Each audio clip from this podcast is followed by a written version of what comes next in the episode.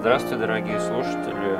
Пр- Привет, мам. Да, приветствую вас на нашем третьем выпуске подкаста «Два брата, один фильм». Да, сегодня мы будем говорить о фильме «Драйв», и я сразу же хочу тебе за- задать вопрос. А скажи, это твой любимый фильм с Райаном Гослингом? Я люблю приключения Геракла молодого. Кстати, знаешь, я думал, о, о каких фильмах я бы еще хотел поговорить в рамках этого подкаста. У меня был записан Spider-Man Animated Series, да, Мгм. и я не знаю, это вообще осуществимо, или можно сделать типа поверхностный подкаст, не пересматривая все залпом. А я ж, я относительно недавно пересмотрел весь зал. У меня пару лет назад, примерно когда выходил Homecoming, тоже было спайдерменовское настроение. И я тоже пересмотрел, мне, меня хватило, наверное, сезона 2. И, Мгм. в общем, я остановился примерно на том месте, где заканчивается дубляж. А, все, я понял. Да, то есть- Четыре кассеты, грубо говоря, ты посмотрел. Да, потому что, знаешь, я в детстве думал, что типа у- я не смотрю, потому что у на- у нас, э, давай немножко расскажем, окунемся в этот момент, что типа у нас были четыре кассеты с мультиком Чуть-чуть Человек-паук, на них был Мгм. дубляж, и была еще большая порция этого мультфильма, э, которая была мне недоступна, потому что ее не выпускали на кассетах, видимо, даже не пиратели. Мгм. Ты смотрел ее в свое время по кабельному каналу, видимо, по тому, который пиратил чувак у нас на районе, да? Да нет, нет. Я с сериями, которые были вне кассеты, познакомился только когда уже появился в нашей жизни канал этот Fox Kids. А, окей, значит, ты мне всю, все детство мое врал, что ты это смотрел. Что именно смотрел? Смотрел те, ко- которые были вне кассет? Да. Наверное, врал, да. Потому что ты мне такие истории рассказывал про вот эту вот э, порцию, которую я не видел. У меня просто фантазия зашкаливала все во все разные стороны. Наверное, да.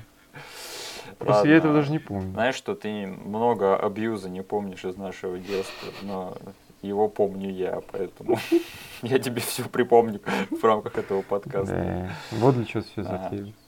Да, да, это моя ревенж порн, короче, этот подкаст надо было назвать ревенж порн двух братьев. Окей, а к чему мы это про паука начали? Ну, ты список составлял? Да, в общем, может быть, когда-нибудь мы обсудим и Spider-Man TAS, и Бэтмен TAS, да, и даже...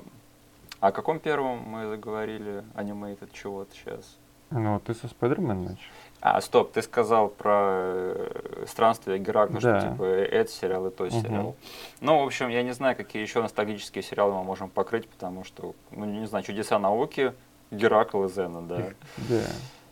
Я не знаю, что еще можно, потому что дальше мы уходим в дебри, типа там Сабрина и Томми Оборотень. Но это у нас совсем должен, должен закончиться материал, чтобы переходить к таким. Ну, есть еще один сериал, который вообще мне неотделим от детства. Это «Друзья». А, ты Да. Ладно, все, Ну, давай к фильму. Да, ну, в общем, Николас Виндин Крефн получил в Каннах приз. Ладно, ладно, все, последняя шутка на эту тему была. Кстати, не, последняя шутка на эту тему будет, что я, когда проводил э, исследования по поводу этого фильма, я нашел на каком-то трешовом сайте, типа скринранта или что-то в этом духе, который, типа, пишет только фейковые новости по поводу кино, Мгм. где с- сравнивались два драйва. И да, единственная причина, по которой они так делали, потому что у этих двух фильмов созвучные имена, то есть Мгм. не одноименные. То есть, Мгм. как бы я больше параллелей не вижу, если Мгм. честно. Окей, мы говорим о фильме Драйв, но не с Райаном Гослингом, а о фильме Драйв э, нашего э, хорошего товарища Стива Ванга, да, его третий полнометражный фильм в его карьере. Мгм. И его последний фильм Да. почему-то. В общем, э, что еще интересного о нем, что этот фильм является хайлайтом карьеры э, Марка Дакаскаса. Э, Кстати, мы очень удобно начинаем этот, точнее, мы очень удобно пишем этот выпуск в 2019 году, потому что недавно случился ренессанс карьеры этого актера. То есть мы сейчас как раз-таки живем именно в самом соку его ренессанса, потому что в этом году вышло сразу два больших проекта с его участием. Мгм. Ты можешь их назвать? Джон Уик, которую я не смотрел. Да. Я прав? Да. Да, ты прав. чувствую, второй проект я тоже не смотрел. Окей, а недавно на Netflix- на Netflix вышел э, сериал, на который называется А, него, Assassins. про него. Да. Где, как я понял из трейлера, я его не смотрел, я смотрел только трейлер. В общем, там играет Ика Юайс из фильмов Рейд. И Марк Дакаскас является каким-то призраком, или им из будущего, или, в общем, он видит его в своем отражении. Да. Я не совсем понимаю, как это работает, но, в общем, выглядит интересно. Я слышал, что по поводу сюжета этот сериал полнейшая дуристика, но драки там хорошие. Он же вышел, да? Он уже вышел давным-давно, все, кому надо, его посмотрели, но так как у тебя с сериалами напряженка, да и у меня в последнее время тоже, никто из нас, наверное, не смотрел эти 8 часов. Мгм. Да, кстати, а по поводу чего я не прав, это что... Я сказал, что это третий полнометражный фильм Стива Вангана, это на самом деле четвертый. Потому что между Гайверами был какой-то фильм, который, видимо, невозможно нигде посмотреть, который называется «Кунг-фу Раскалс». Да, в переводе он называется «Мерзавцы кунг-фу». Причем на кинопоиске он записан как «Мерзавцы кунг-фу», в смысле кунг-фу без буквы «Г», прикинь. Э, да. А, вижу, да. Я по- понятия не имею, что это такое, и есть ли возможность это посмотреть, но... А, ст- стоп, мне что, приснилось это? Не, это все правильно. Ты посмотри, тут кто в главных ролях. Ты посмотри, кто там играет. Я сейчас на IMDb смотрю четвертую роль сверху. Лес Клейпул. Да. И, и не третий, а первый. Он И, дру- и Да, дружбан э, д- Шона Баркера из первой части Гайвера играет тут чувака по имени Рипо. Да. Блин, что это за фильм такой? Мне- Я что-то раньше мимо него как-то так проглядывал, такой думаю, ну ладно, а тут смотрю, это просто какой-то неограненный алмаз, надо его срочно найти. Чего? Ты смотри, тут есть чувак по имени Evil Тед Смит. И если ты зайдешь на его страницу на кинопоиске, то ты увидишь две номинации на Оскар. Лучшая работа художника и лучшая работа художника за фильмы 1943 года и 1946. Он что, работал художником, когда ему было 5 лет? Что за бред вообще? Куда я вляпался? И он до сих пор жив? Ты плохо готовишься к подкасту, Миша. Нет, я нашел нам новый, короче, наш следующий выпуск я нашел. Это будет Кунг-фу Раскалс. Мы за- закроем, короче, тетралогию, квадрологию Стива Ванга. Что за... Блин, вот, вот это просто кроличья нора. Ой, фу, господи, я только хотел сказать, как, как я устал монтировать двухчасовые подкасты, и тут мы уже, не знаю, минут 15 потратили на непонятно что.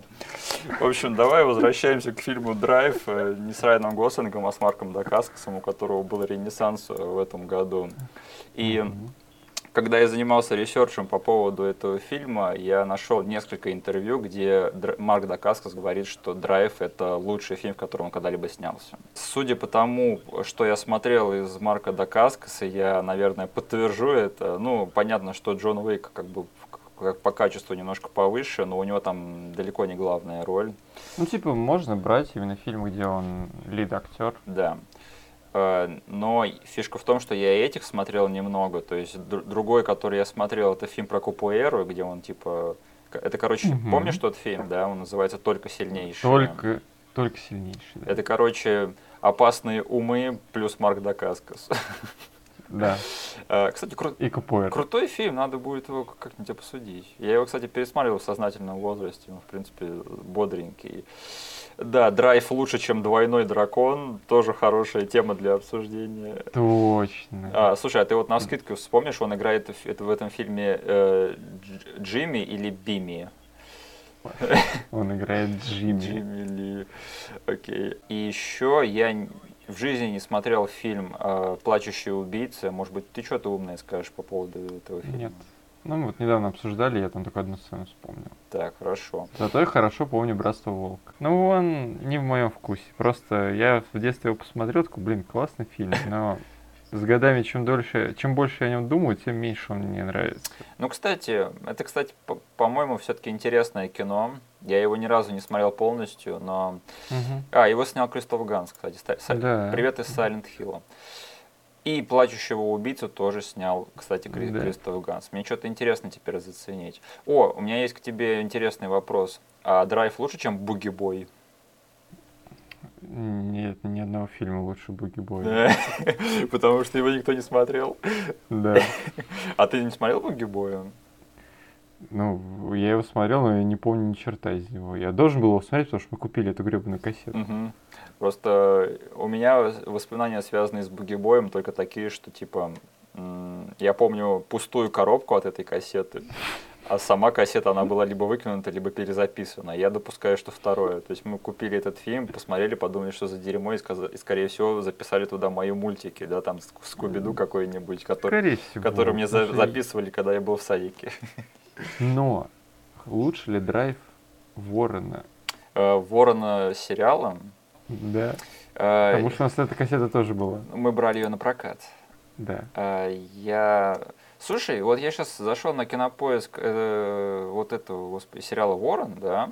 Мгм. Марк Дакаскас в этом гриме, ну, по-моему, один в один Брэндон Ли. Да. То есть, Он выглядит лучше всех остальных чуваков, которые были в этой роли. ну, не лучше Эдди Ферланга, чувак. Кстати, не смотрел фильм, а я его смотрел. Надо срочно, короче, обсуждать э, Ворон Спасение, он же так называется, да? Потому что в этом году еще э, ренессанс карьеры Эдди Ферланга. Смотрел нового Да. Терминатора, нет? Он там был? Да. О боже. А ты что, не, не читал эти новости, что типа они хайпанули? Я избег... Так я избегал, чтобы сходить в кино посмотреть, но ты отговорил меня в баре. Ну ладно, я, короче, троллю там, если вы знали, что Эдди Ферлинг снялся в новом Терминаторе. Он там есть, но особо не возбуждайтесь по этому поводу. Э, Окей, давай еще поговорим немножко про Марка Дакаскаса, потому что это интересный человек, на мой взгляд. Он очень хороший э, физический актер, э, мастер единоборств. И, ну, по-моему, вот в плане харизмы и актерской игры, ну, как бы есть намного более такие трешовые актеры, которые пробовали тоже сниматься в большом кино, используя, э, полагаясь только на свои боевые навыки, Мгм. но у которых получалось намного хуже. Э, Например, какой-нибудь Оливье Грюнер, знаешь такого? Да, знаю. Или какой-нибудь, мать его, Хьюз. Да. И э, очень жалко, что вообще этот жанр, он как бы никогда особо мейнстримным-то не считался в Америке, да? Драчек. Э, Фильмы про боевые искусства. Мгм. То есть он все-таки считается таким экспорт с Востока на Запад. И он, Думаешь? и он никогда особо так и вот со всей этой волны так и не зашел как бы в мейнстрим. То есть люди пытались, и- и потому что вот сейчас, конечно, это вспоминать смешно, но вот у Жан-Клода Ван Дамма и Стивена Сигала как бы у них были такие многообещающие карьеры в свое время. Мгм. Они снимались прямо в высокобюджетных фильмах, которые много собирали и которым, за которые они много получали денег. Да. И все это сдулось, э, потому что, я не знаю почему, наверное, потому что фильмы уху- ухудшились со временем, так? Да, слушай, ну смотри, у Сигала что было пиком карьеры? Я считаю, это захват первый, да? Да, безусловно. То есть там же даже номинация на Оскар есть, я правильно помню? Да, ну за какой-нибудь звук или монтаж, За звук, то, да, точно. но все-таки. Типа, блин, этот фильм упомянули в Академии, черт возьми. Вот, но по большому счету в остальных-то фильмах это были просто боевики категории Б, которые были популярны благодаря, мне кажется, этому рынку кассет. Ну, то есть то, что там вот этот домашнее видео был большой бум у него, и народ просто благодаря доступности фильмов. Ну, это чисто моя теория такая. Конечно, там не был современником всего этого дела в Штатах. Мне кажется, именно такой жанр фильмов, который типа быстро сделал, быстро выпустил на рынок, он именно был популярен за счет э, рынка домашнего видео. Просто вот такие вот фильмы, типа вот своего времени, которые там, например, «Кровавый спорт» с Ван Дамом, да, «Кикбоксер», Мгм. Э, Вот, вот эти вот все фильмы со Стивеном Сигалом, которые у нас пытались продать под видом сиквелов фильма Ника, да, которого тоже, Мгм. тоже не существует, по сути. То есть э, для нас сейчас они вспоминаются как, как бы трешовые директу DVD, директу видео даже вот фильмы. А вот на самом деле в Америке их выпускали в прокат, они собирали там, Мгм. там деньги, и и, и продолжали такие фильмы делаться. То есть, э, что случилось, эти все фильмы, они стали немножечко с- очень сильно одинаковыми. Мгм. То есть вот у Ван Дамма случилось зашкаливающее количество э, фильмов про турниры боевых искусств, да, то есть если вот на- назвать э, кровавый спорт в поисках приключения и кикбоксера, да, я вот не смогу сказать, где какой именно из них. Блин, ты просто не знаком с его творчеством. Я вот все отличу. Просто я знаю э, сетап этих всех фильмов, да, но я не знаю вот как раз таки, вот, вот сама, само мясо этих фильмов, оно для меня взаимозаменяемо, потому что там просто идет, грубо говоря, какой-то Mortal Kombat в, каждом в каждом этом фильме. Блин, я не знаю, хорошо ли это плохо, но я могу их все отличить по мясу. Это, э, я не знаю, люди поражаются, как я там запоминаю имена актеров и названия фильмов. По-моему, это не так трудно. Вот то, что ты сейчас говоришь, по-моему, вот это трудно.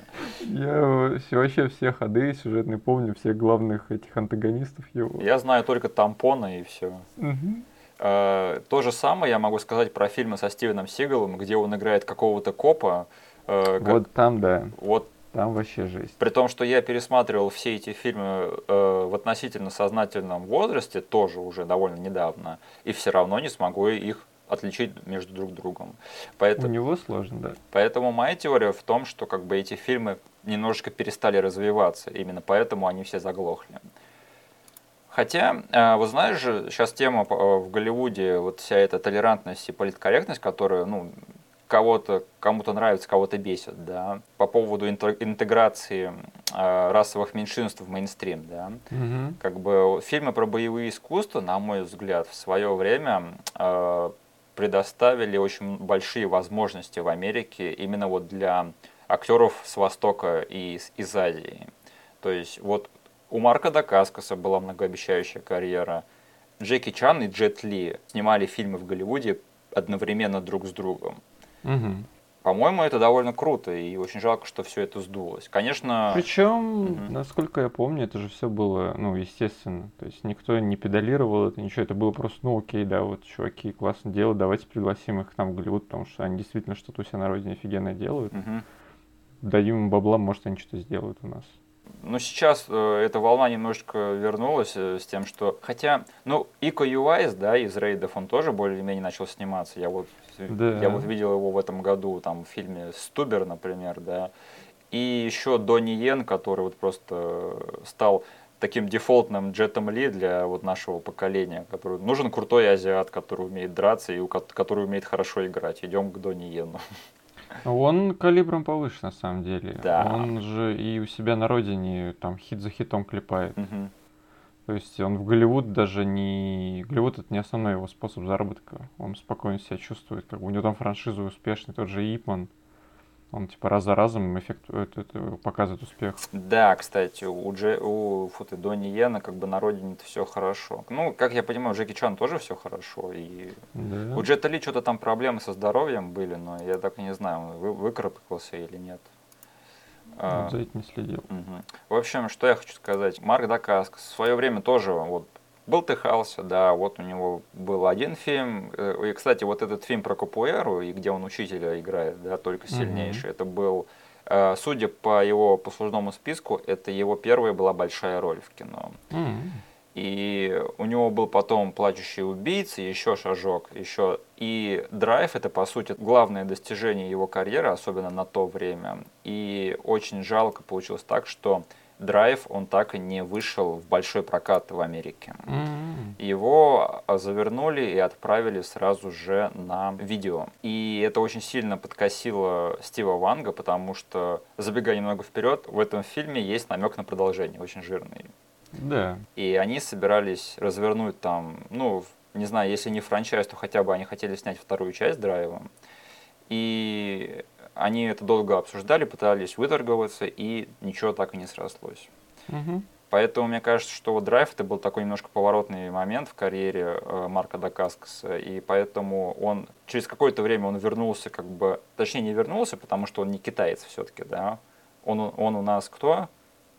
Ну, он с Гавайи. Он с Гавайев. Он азиат, но он не из Китая. И Ну, в нем есть китайская кровь, насколько я помню. да, но Он, у него был э, опыт работы в китайском кино про боевые искусства. Это был «Шанхайский связной».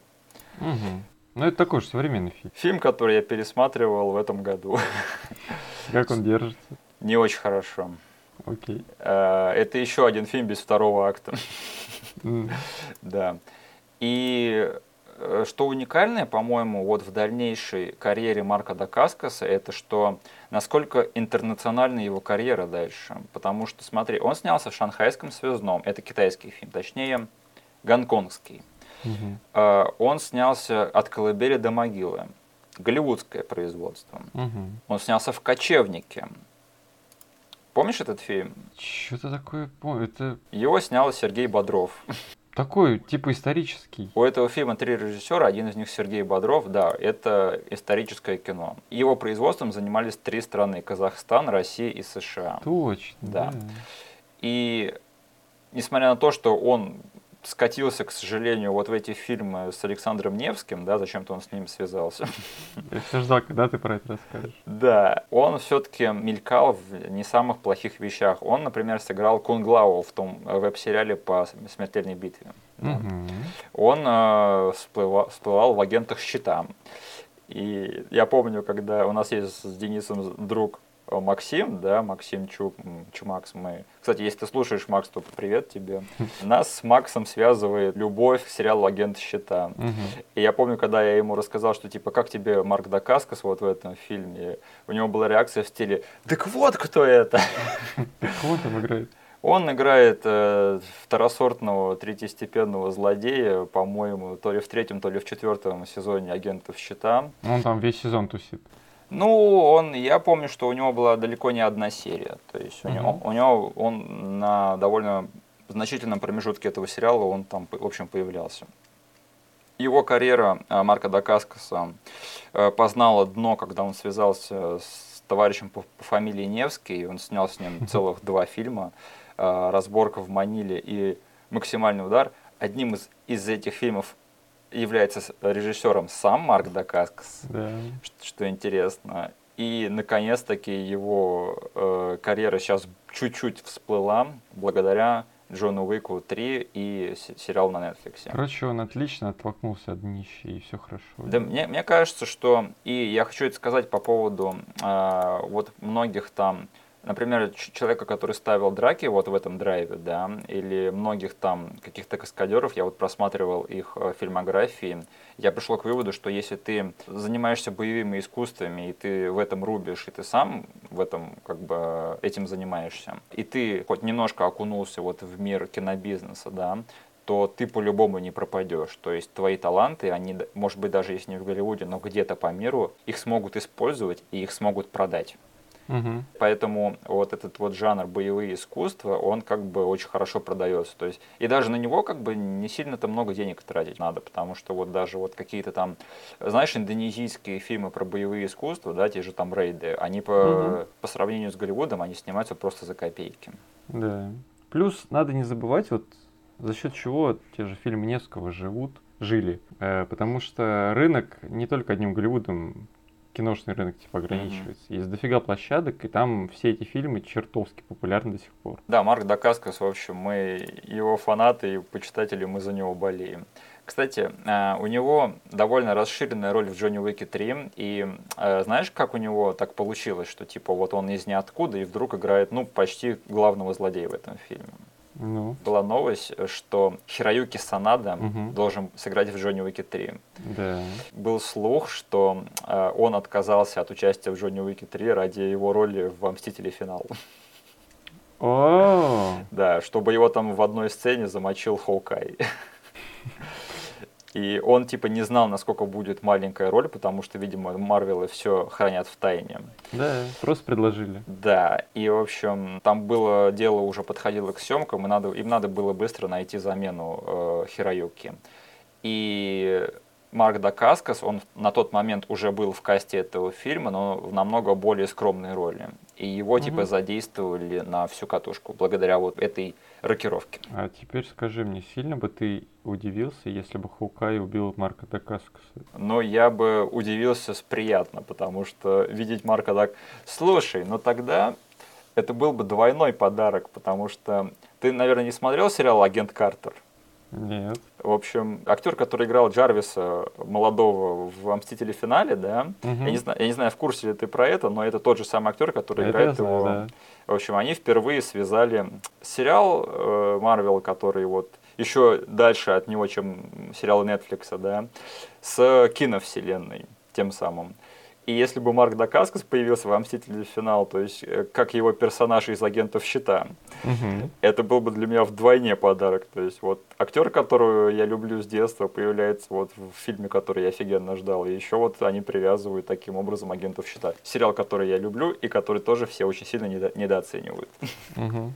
Слушай, да, тогда я хочу а, вернуться к нашей структуре и просить тебя о наших воспоминаниях э, об этом фильме самых ранних. Ну вот, я как не пытался вспомнить, у меня прям каких-то жестких воспоминаний, которые въелись мне в память нету, потому что я просто помню, что у нас каким-то образом эта кассета появилась. Я очень рад, что ты так ответил, потому что у меня есть очень яркие воспоминания, связанные Отлично. с тем, как этот фильм у нас появился. Все, что я помню, что она, у нас появилась, и мы начали до дыр засматривать, все. Окей, возможно, это ложные воспоминания. я не знаю, насколько они правдивы, но я помню утро Нового года, М-м. когда тебе подарили кассету с драйвом, Мгм. а мне подарили кассету с Незнайкой на Луне. Тот, Я помню эту кассету. тот самый трешовый Незнайка на Луне, который, Он нормальный. который почему-то был очень сильно вдохновлен э, Россией 90-х Мгм. и пытался сказать какие-то, высказать социальные комментарии по поводу положения страны на тот момент. Долбанный Незнайка, да? Классный мультик. Его обязательно как-нибудь надо будет обсудить, потому что я- это будет очень хороший э, объект дискуссии, на мой взгляд, очень богатая тема. Да. И да, я помню утро, когда мне подарили это, а тебе подарили э, кассету Drive. И я вот хотел у те- у тебя уточнить, правда так было или это я сильно придумываю? Это очень похоже на правду, на самом деле. Такое могло действительно произойти, Мгм. потому что Незнайка у нас тоже в коллекции появился примерно в то же время. То есть Драйв это не был одной из самых первых наших кассет. И Незнайка с ним вот примерно в один год, наверное, у нас появились. Это очень может быть похоже на правду. Вот это вот воспоминание э, Новый год драйва и Незнайки, это одно из просто самых ранних воспоминаний в моей жизни. Как и Гайвер, я, кстати, понял, что говорить об этих фильмах подряд, то есть о Гайвере, Гайвере втором и, и Драйве, это была небольшой ошибкой, по- потому что сколько раз мы можем сказать, что типа это один из первых фильмов в нашей жизни, драки отличные, они сохранились хорошо. Еще и режиссер тот же самый. И какой режиссер молодец, у него было немного, но он выжил все, что мог. Так что я предлагаю немножко сместить как-нибудь фокус или хотя бы стараться, да. А, Кейт, э, то есть я также пытался найти э, что-нибудь по истории создания этого фильма, и я не нашел ровно ничего, Мгм. поэтому, не, не знаю, может быть, тебе есть что добавить на этот счет? Нет, никаких таких материалов я прям Окей, не да- нашел. давай пофантазируем. Вот смотри, между Гайвером вторым и Драйвом прошло три года. Да. То есть э, Стив Ванг немножечко как бы намастерился, да, немножко под- подрос на втором Гайвере. И я сразу хочу сделать комплимент тому, что вот Драйв это пока что его самый такой настоящий фильм из, из трех э, фильмов, что он снял. Ему из тех трех фильмов, которые мы типа обсуждаем Мгм. сейчас, из его, ему меньше всего скидок нужно давать. Да. То есть ты, я вот сейчас его пересматриваю, это, блин, очень компетентно сделанный, действительно полнометражный фильм, как бы в Голливуде произведенный, который смотрится, как бы там действительно первый гайвер, второй гайвер, им действительно скидки нужны сейчас, чтобы человеку показывать. Драйв же, я считаю, вообще почти не нуждается в этом. Вполне такой типичный голливудский боевичок 90-х. Да? А, И в хорошем смысле этого термина. Да, причем, вот знаешь, мы вот на днях же обсуждали большой переполох в маленьком Токио, да, Да. с Дольфом Лунгреном Мгм. и Брэндоном Ли. И вот мне кажется, что это тоже такой голливудский фильм 90-х, э, такой боевичок, который около э, сразу на видео, но вот он в плане исполнения намного хуже, чем Драйв. Да.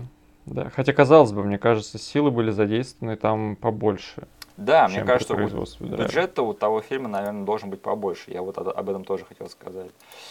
И драйв это, по-моему, это такой предвестник в каком-то смысле матрицы, на мой взгляд. Мгм. Я думаю, тут как бы параллели вполне себе очевидны, и мы сейчас будем обсуждать по ходу Да фильма. просто на главного злодея посмотреть и все. Да, да. Короче, не последний раз, когда мы вспоминаем вот эту тему, да, но э, вот в Голливуде в конце 90-х то там пошел небольшой вот тренд на то, чтобы снимать экшен, как в гонконгских боевиках. Угу. Э, Это сказалось на «Матрице», это сказалось на «Блейде», и это... И я считаю, что «Драйв» — это тоже вот один из фильмов вот этой вот вехи в Голливуде. Она сдулась, э, когда пришел товарищ по фамилии Борн. Они потому что звали на постановщика драк этих азиатов, китайцев. Да, то есть все снято на планы, в которых все видно, в которых, короче, хорошо поставлен свет, где ничего не происходит в темноте, где камера, если она и двигается, то она и двигается как-нибудь по-умному. Да, либо как бы у тебя актеры, Мгм. которые с каким-то бэкграундом из боевых искусств, ну, либо ты очень хорошо их, а, обучаешь, как там в Мгм. случае с Матрицей, то есть там Киану Ривз действительно потел, тренировался, чтобы не выглядеть каким-то там мешком на съемках. Ну, либо ты маскируешь это все каскадерами так, что люди не замечают этого. И вот даже сама постановка, что типа там люди стают, становятся в крутые позы, да, э, как будто бы этот фильм немножечко укусило аниме. Ну да, даже в какую-то типа пьяную потасовку в баре можно превратить в офигенную стильную драку. Да. А, ну я хотел еще сказать, что э, если вот, например, от первых гайверов у меня было такое чувство, что типа это вот поехали в лес э, люди снимать фильм, да, и они просто оказались хорошими художниками и хорошими там э, постановщиками драк, да. Но весь Мгм. остальной фильм и драматургия и режиссура остались вот на уровне людей, которые просто поехали снимать в лес фильм то драйв это вот уже нормально поставленное кино, то есть э, все кадры они в фокусе, э, постановка такая как бы профессиональная, это похоже на настоящее кино. И да, я просто хочу сделать комплимент, что очень жалко, что Стив Ванг не продолжил свою карьеру. Локации меняются, блин, одна за Да. другой. Да. Э, В общем, да. Я думаю, можно галопом по Европам покатиться по сюжету этого фильма. Мгм. Если вкратце, о чем это кино вообще? Короче, это фильм про э, чувака, у которого в сердце двигатель, да, В груди стоит дополнительный, грубо говоря, ускоритель Да. турбодрайв. который помогает ему время от времени превращаться в маленького азиатского чувака. Блин, ты мне когда это сказал, ты мне немножко разрушил этот мой фильм.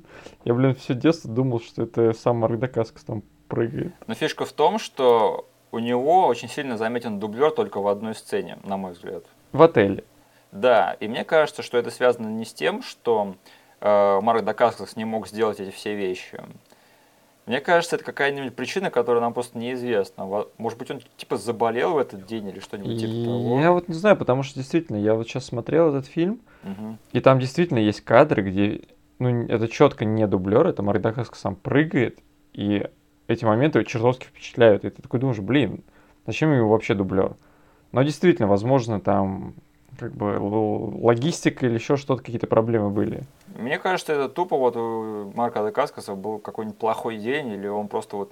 Ну, бывает такое, что типа там из-за графиков что-нибудь не совпадает, Мгм. и, и надо быстренько решать эти проблемы, что типа мы снимем Марка Дакаскаса на всех крупных планах, чтобы он там круто стоял в позе. А, но так как он, ему надо побыстрее сейчас сваливать, потому что у него там жена рожает, мы все Мгм. остальное снимем с дублером. Да.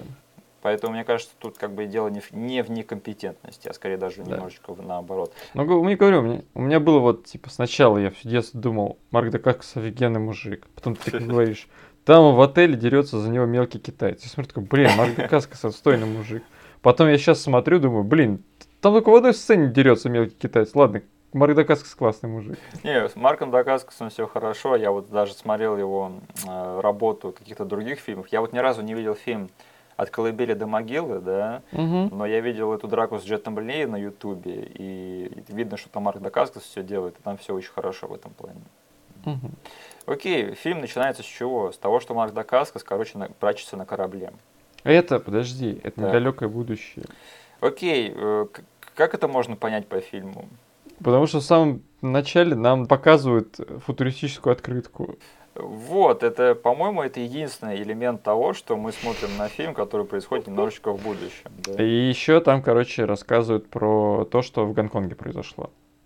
То есть там Гонконг, он нам как бы размытыми фразами намекает на то, что политическая ситуация там не такая, как на тот момент. Так. Говорят, что там Восточный экспресс опять запустили, все такие, такие вещи типа проговаривают. Так, что... вот поэтому я веду этот подкаст не один, потому что все это прошло мимо моих ушей, если честно. Да, то есть там как бы говорят, что вот эти красные коммунисты из Китая на Гонконг напирают, тыры-пыры. Вот. Тем более, учитывая, что сейчас в Гонконге происходит, это прям вообще актуально опять. Блин, ты думаешь, они бы углубились в эту тему в Драйве 2 и 3? Да. Потому что этот мужик, который смотрел на коридор, усыпанный турбодрайвами. Да. По поводу этой фиговины с диском, да. Да. Тут хочу сразу вспомнить э, матрицу, которую тоже недавно пересматривал, потому что меня тоже умилило, что вот все э, Помнишь, там есть сцена, когда типа Нео учит э, кунг-фу и тайквондо, да, и все эти дела. Угу. И там типа Тенка ему вставляет разные программы и типа копирует с них да. ему. И меня умилило, что все эти программы они хранят на дискетах. Угу. И тут то же самое. Тоби Вонг достает, в общем, вот эту вот шнягу, которую у него есть там видео, да. Открывает. Да, если немного задуматься, это супер непрактичная вещь. То есть они, до них не дошло, что когда-то вот у нас все это будет на мобилах просто в цифровом виде, да. А у него там такой как бы мини-телевизор, мини-DVD-плеер, из которого он достает диск, вставляет его и, в общем, может посмотреть только одну запись. Это мило, но это не имеет вообще никакого смысла. Окей, фильм начинается с того, что... Да, я хочу сразу сказать, ты смотрел другую версию этого фильма? Я смотрел э, ту версию, на которой почему-то в начале написано директор скат, типа режиссерская версия. Но ну, это та же, которую мы в детстве смотрели. Да. А есть какая-то другая версия? Да, это идет час 50 минут вроде бы, дефолтная mm-hmm. версия. А есть версия на час 30. И там, короче, очень много вырезано. Во всяком случае, если запустить фильм, там сразу же не показывают момент с открыткой вообще. Угу. То есть он просто там шарится по коробкам. И там вот так вот по немножку, понемножку они 20 минут вырезали. Просто фишка в том, что я читал на, на Википедии, что да. э, у этого фильма есть удаленные сцены. У этого фильма есть еще одна версия, она еще больше, чем директор скат. Ты не ее смотрел сейчас? Нет, нет. То есть есть как бы на, на полтора часа, есть на час пятьдесят, и есть еще оригинальный кат, который был на 20 минут mm, длиннее, где были вот эти четыре странные сцены, которые никто из нас не видел. Да, и мне кажется, что это перебор, потому что, ну, на мой взгляд, вот час пятьдесят это просто оптимальная длина для этого фильма. Угу. Причем, там, ну, час пятьдесят это с титрами, он там гораздо быстрее заканчивается. И, если честно, я бы вырезал из этого фильма еще одну большую ненужную сцену. Какую? Ну, мы об этом скоро поговорим. Хорошо. А, да, я, кстати, еще хотел подметить, что у этого фильма а, рейтинг на кинопоиске 7,3. И если ты знаешь контингент долбоящеров, которые голосуют на кинопоиске, да, то ты знаешь, что э, такой высокий рейтинг фильму получить очень-очень трудно. Да. Потому что все... Причем у него 7,5 тысяч голосов. Да. Больше, чем на MDB. И э, это говорит о том, что этот фильм до сих пор очень много людей в свое время посмотрело, и до сих пор его помнят, до сих пор его любят. Угу. То есть даже если на это не похоже, но культ драйва, он как бы до сих пор жив и где-то это существует. Э, потому что у многих хороших фильмов у них э, рейтинг на кинопоиске 6 и 6,5, в общем, он в районе 6 всегда. Причем и это касается по-настоящему хороших фильмов и очень средних фильмов, которые тоже рейтинг примерно 6. То есть... Ну там есть, да, такая серая зона, в которой ты вообще не знаешь, что из себя фильм представляет. Он может быть как шедевр, но такая полным отстоем. Угадай рейтинг Джокера. Подожди, подожди. Так, Джокер, свежий фильм, он всем понравился. Восемь с половиной. Близко. Восемь и два. О. И он сейчас на 67 месте в топе 250. Ну, что сказать, заслуженно. Да. Блин, его рейтинг на IMDb 8,8. Да. Как ну, это? Современная классика.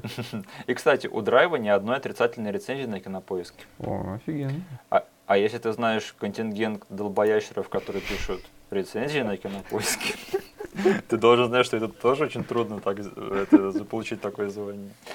В общем, э, я уже минут 20 пытаюсь зайти на эту тему, но этот фильм начинается с того, что Марк Дакаскас прячется на корабле. Корпорация Люнг. Да, он плыл на этом корабле из Китая, из Гонконга. Да? В Америку. Подожди, но, короче, это они уже приплыли в Америку, получается? Ну, он же потом выпрыгнет с этого корабля. И, А-а-а. да, и он где-то Да, там да, да, окажется сразу точно. же, в общем, во Фриско. Я, короче, в детстве думал, что такое Фриско, а потом я понял, что, в общем, Фриско это Сан-Франциско, только на сленге. Да. И, э, в общем, они плыли из Гонконга в Америку. И, Мгм. и у меня такой вопрос, как долго он прятался на этом корабле? Ну, Тихий океан переплывать это дофига. Нет, подожди. Да, это они Тихий пе- переплывали. То есть он, по, по сути, такой корабельный заяц, корабельная крыса, но он что-то совсем не похож как бы на то, что он там голодал или не мылся, черт знает сколько месяцев, в общем. Как бы я не задумывался обо всех этих вещах, когда в детстве смотрел этот фильм, но вот сейчас, как бы начиная этот фильм такой задумываюсь, у меня сразу же появляются вот все эти вопросы. Это я докапываюсь или это вп- вполне Ты себе закономерность? закапываешь, все нормально. Да, быстрее к дракам. Просто он как бы вел себя как идеальный заяц, тусил столько э, дней на этом корабле, и мгм. как только он приплывает в Сан-Франциско, он, блин, палится.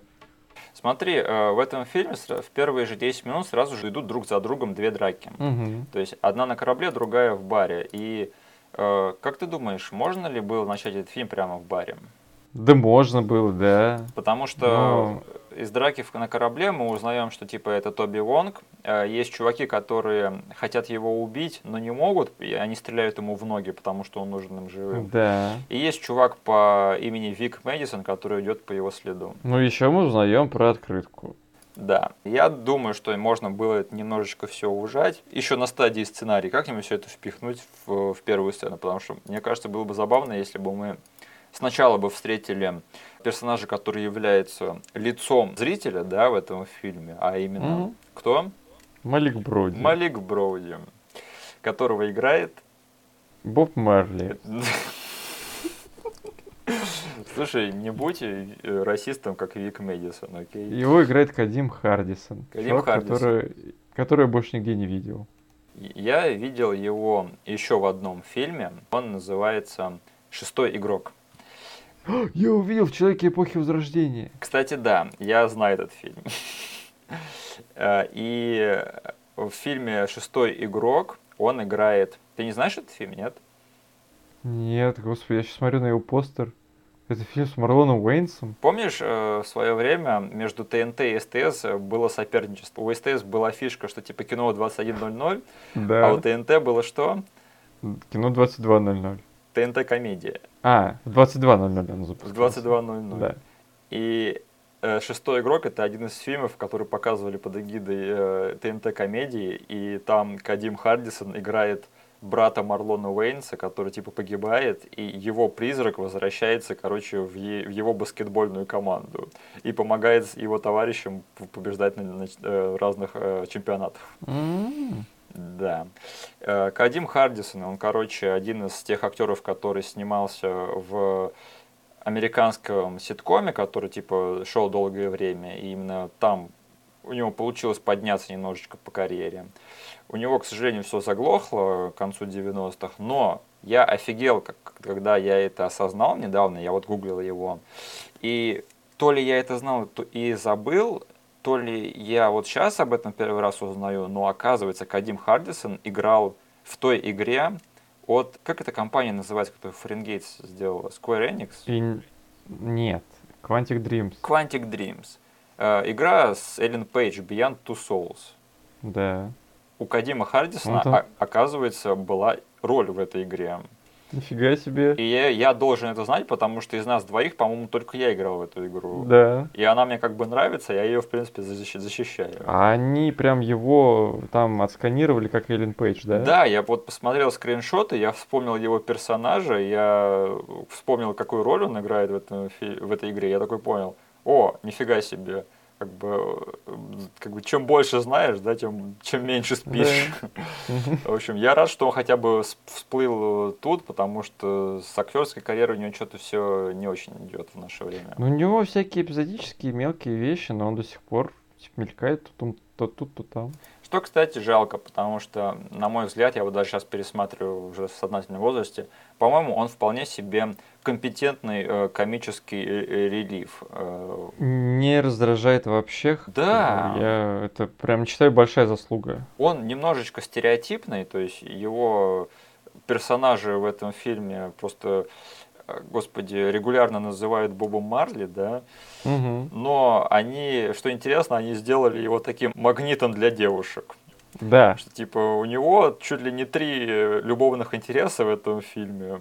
Намного больше, чем у главного героя, ну, у второго главного героя, у Марка Дакаскаса. Мгм. И да, это, по-моему, интересное художественное решение, что, типа, показали Когда прямо- sidekick выступает еще таким ловеласом. Да, это, это, по-моему, э, неплохо, что, типа, он обычно должен быть таким мямлящим придурком, да, который, типа, у нас есть один крутой чувак и есть один чувак для комедии, а он, в принципе, тоже вполне себе компетентный чувак. И, Мгм. что интересно, да, по сути, вот дружба вот этих двух чуваков, это такой эмоциональный э, backbone всего фильма, да. Да. Они, типа, друг у друга учатся, то есть Тоби Вонг учится у Малика быть более таким э, развеянным, что ли, да, Мгм. а Малик учится у Тоби быть более крутым. Чтобы вернуться в семью, Да. избавить свою жену от чизбургера. Чизбургер. Я- Ты, кстати, слышал когда-нибудь, чтобы этот, э, это слово использовали бы в таком контексте?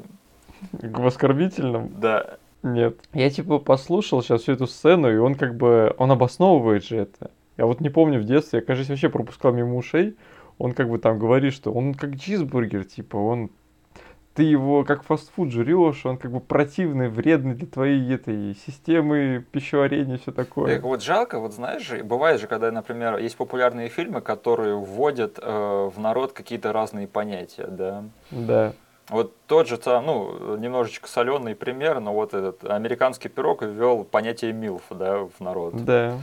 Э, Вот жалко, что вот Драйв не посмотрело больше людей, потому что э, вот слово чизбургер, оно так и не стало каким-то нарицательным в плане отношений между Да, людьми. хотя, да, типа, такой тип людей существует, и им такой, Мгм. такая метафора неплохо подходит. Я еще хочу поговорить про персонажа по имени Вик Мэдисон, потому что это один из highlight ов этого фильма, на мой взгляд. Ох, Джон, как его, Джон Пайпер Фергюсон? Ты смотрел его фильмографию на кинопоиске?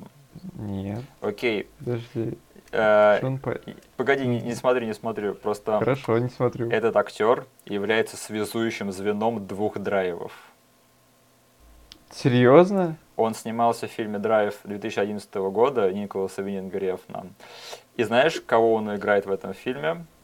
Ну, Я не знаю, но на кинопоиске у него стоит кредит «Бирдет Редник».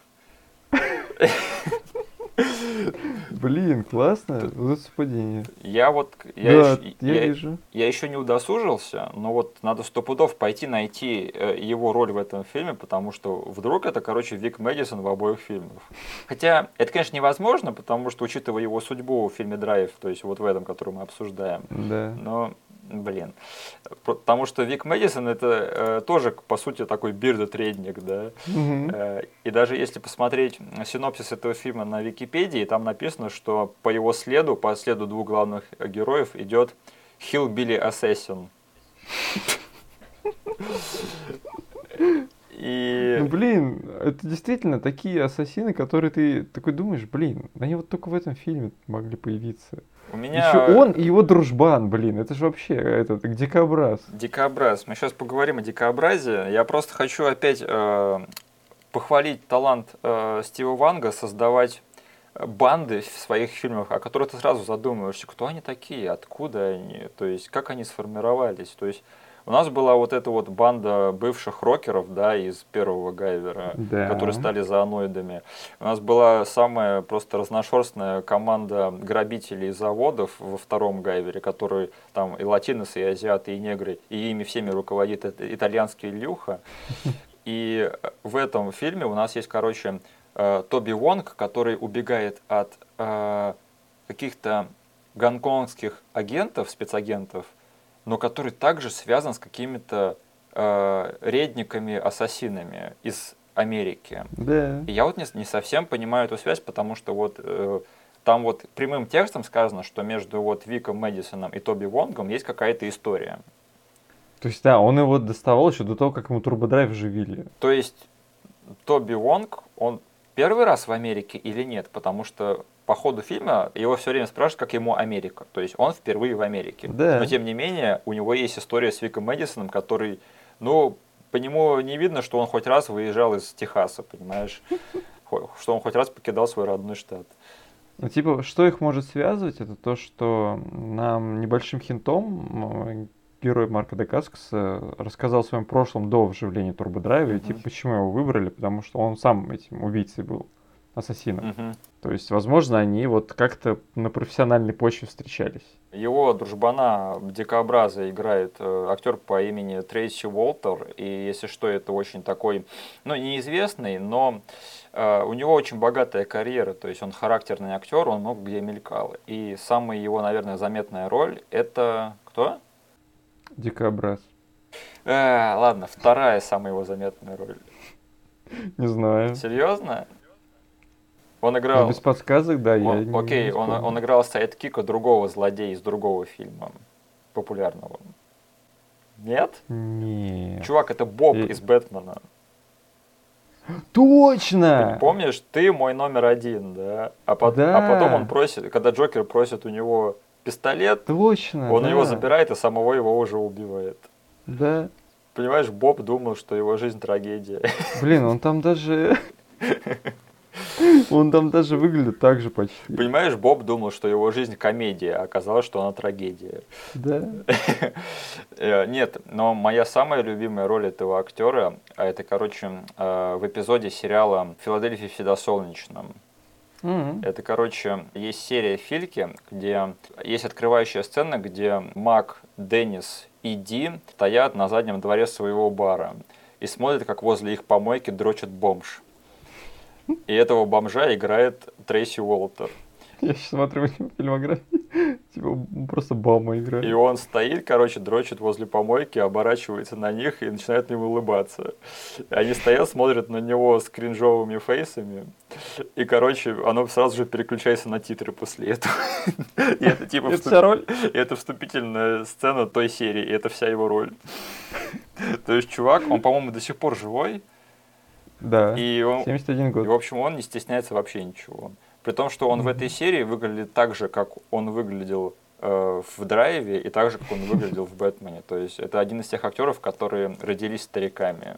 Типа там Джина Хэкмана, да, или Макса фон Сюдова, или Кристофера Пламера. В общем, эти- все эти люди, они, короче, родились старыми. Э, Да, короче, с этими двумя первыми 10 э, минутами и первых э, двух драк я хочу еще сказать, что, опять же, улучшение по сравнению с гайверами, что, на мой взгляд, драки стали намного быстрее.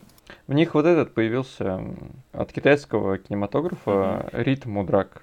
То есть то, что, про что Джеки Чан тоже рассказывал, что это очень важно вот в постановке драк. Мгм. У них должен быть очень четкий ритм. Это создает прям впечатление офигенное, когда ты смотришь драку. И это чувствуется прям тут. Тут действительно вс- очень все хорошо срежиссировано и Мгм. поставлено. Ты смотрел документальный фильм э, про трюки Джеки Чана? Да.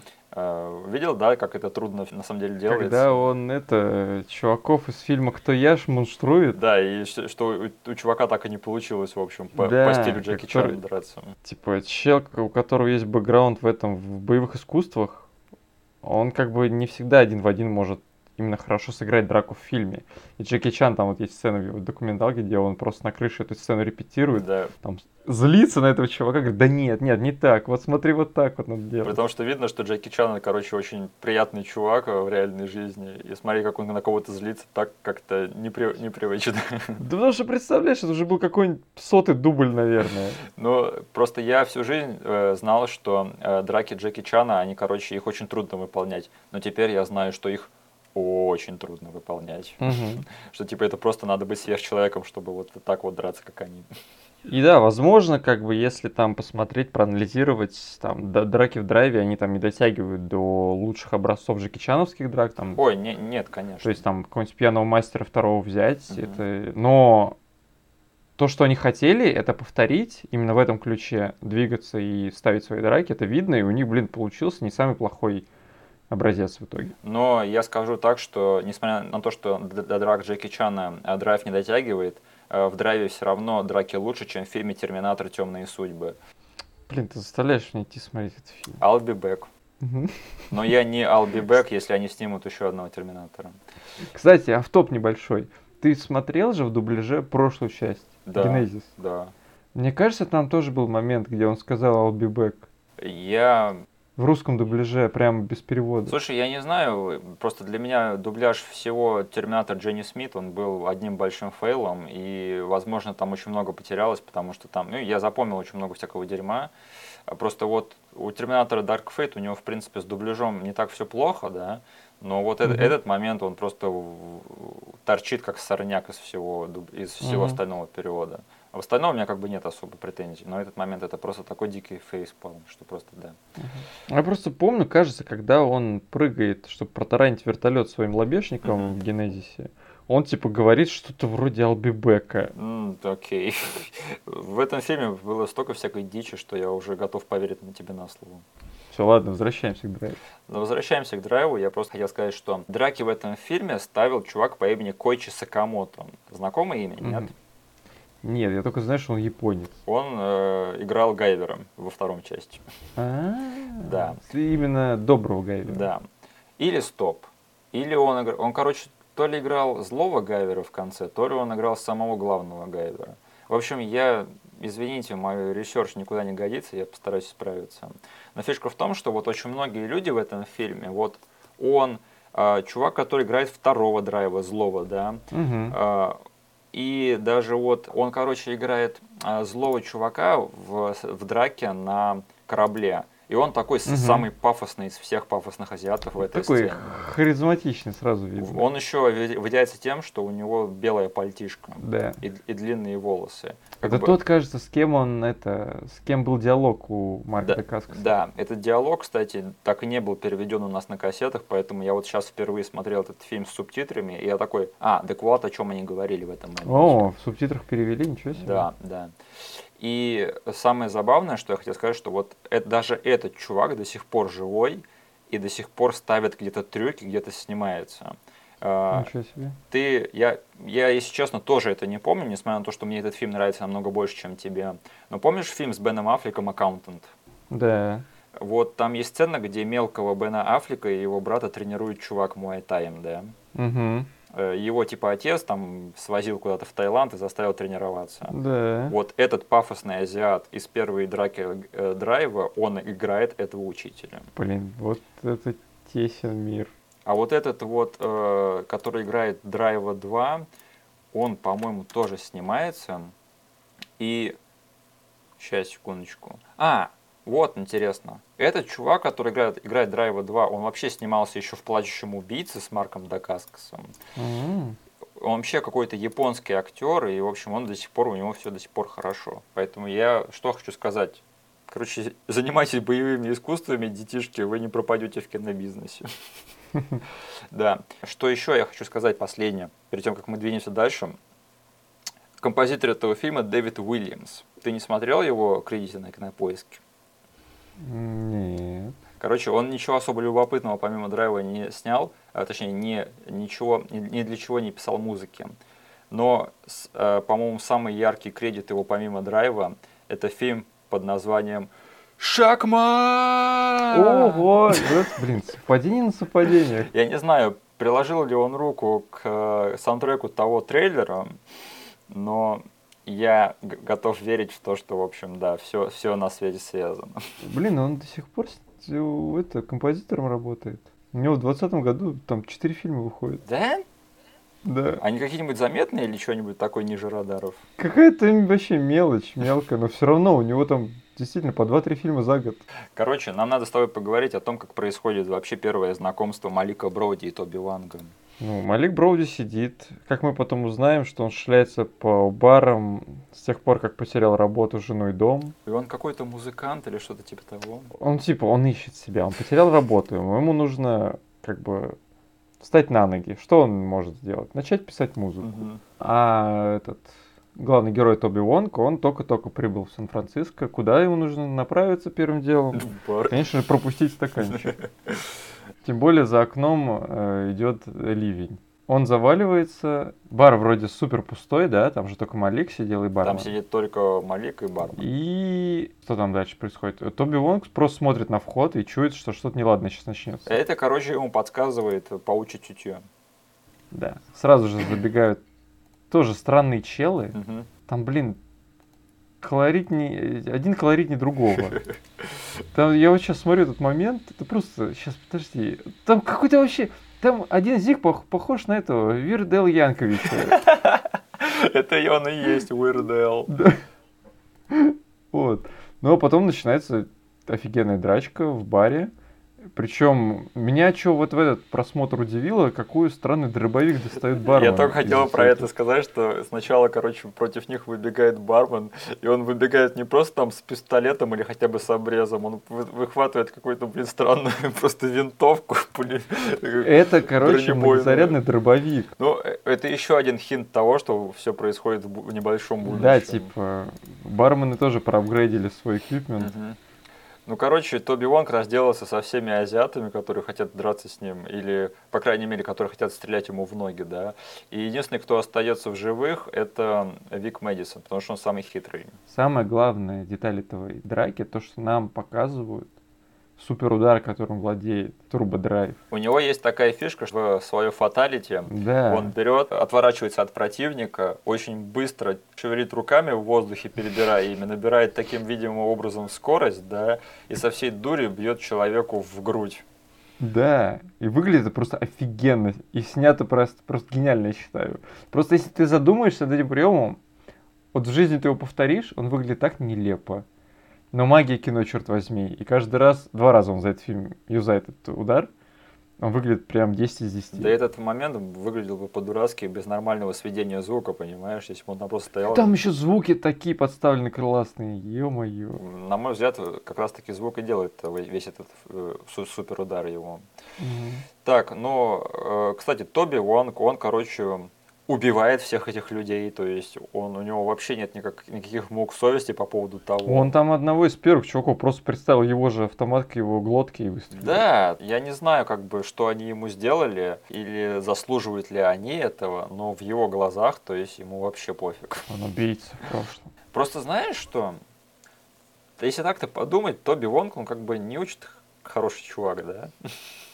То есть, Ну, я вот не знаю, плюс это или минус, что этот фильм совсем не стал поднимать темы морали, что Малик пытается его переубедить, типа, чувак, ты не должен убивать никого. просто вот все убийства, которые он совершает, он совершает в процессе самозащиты. Да. Но как бы его цель в этом фильме, это как бы, она не очень-то благородная, то есть он хочет поехать и заработать деньжат.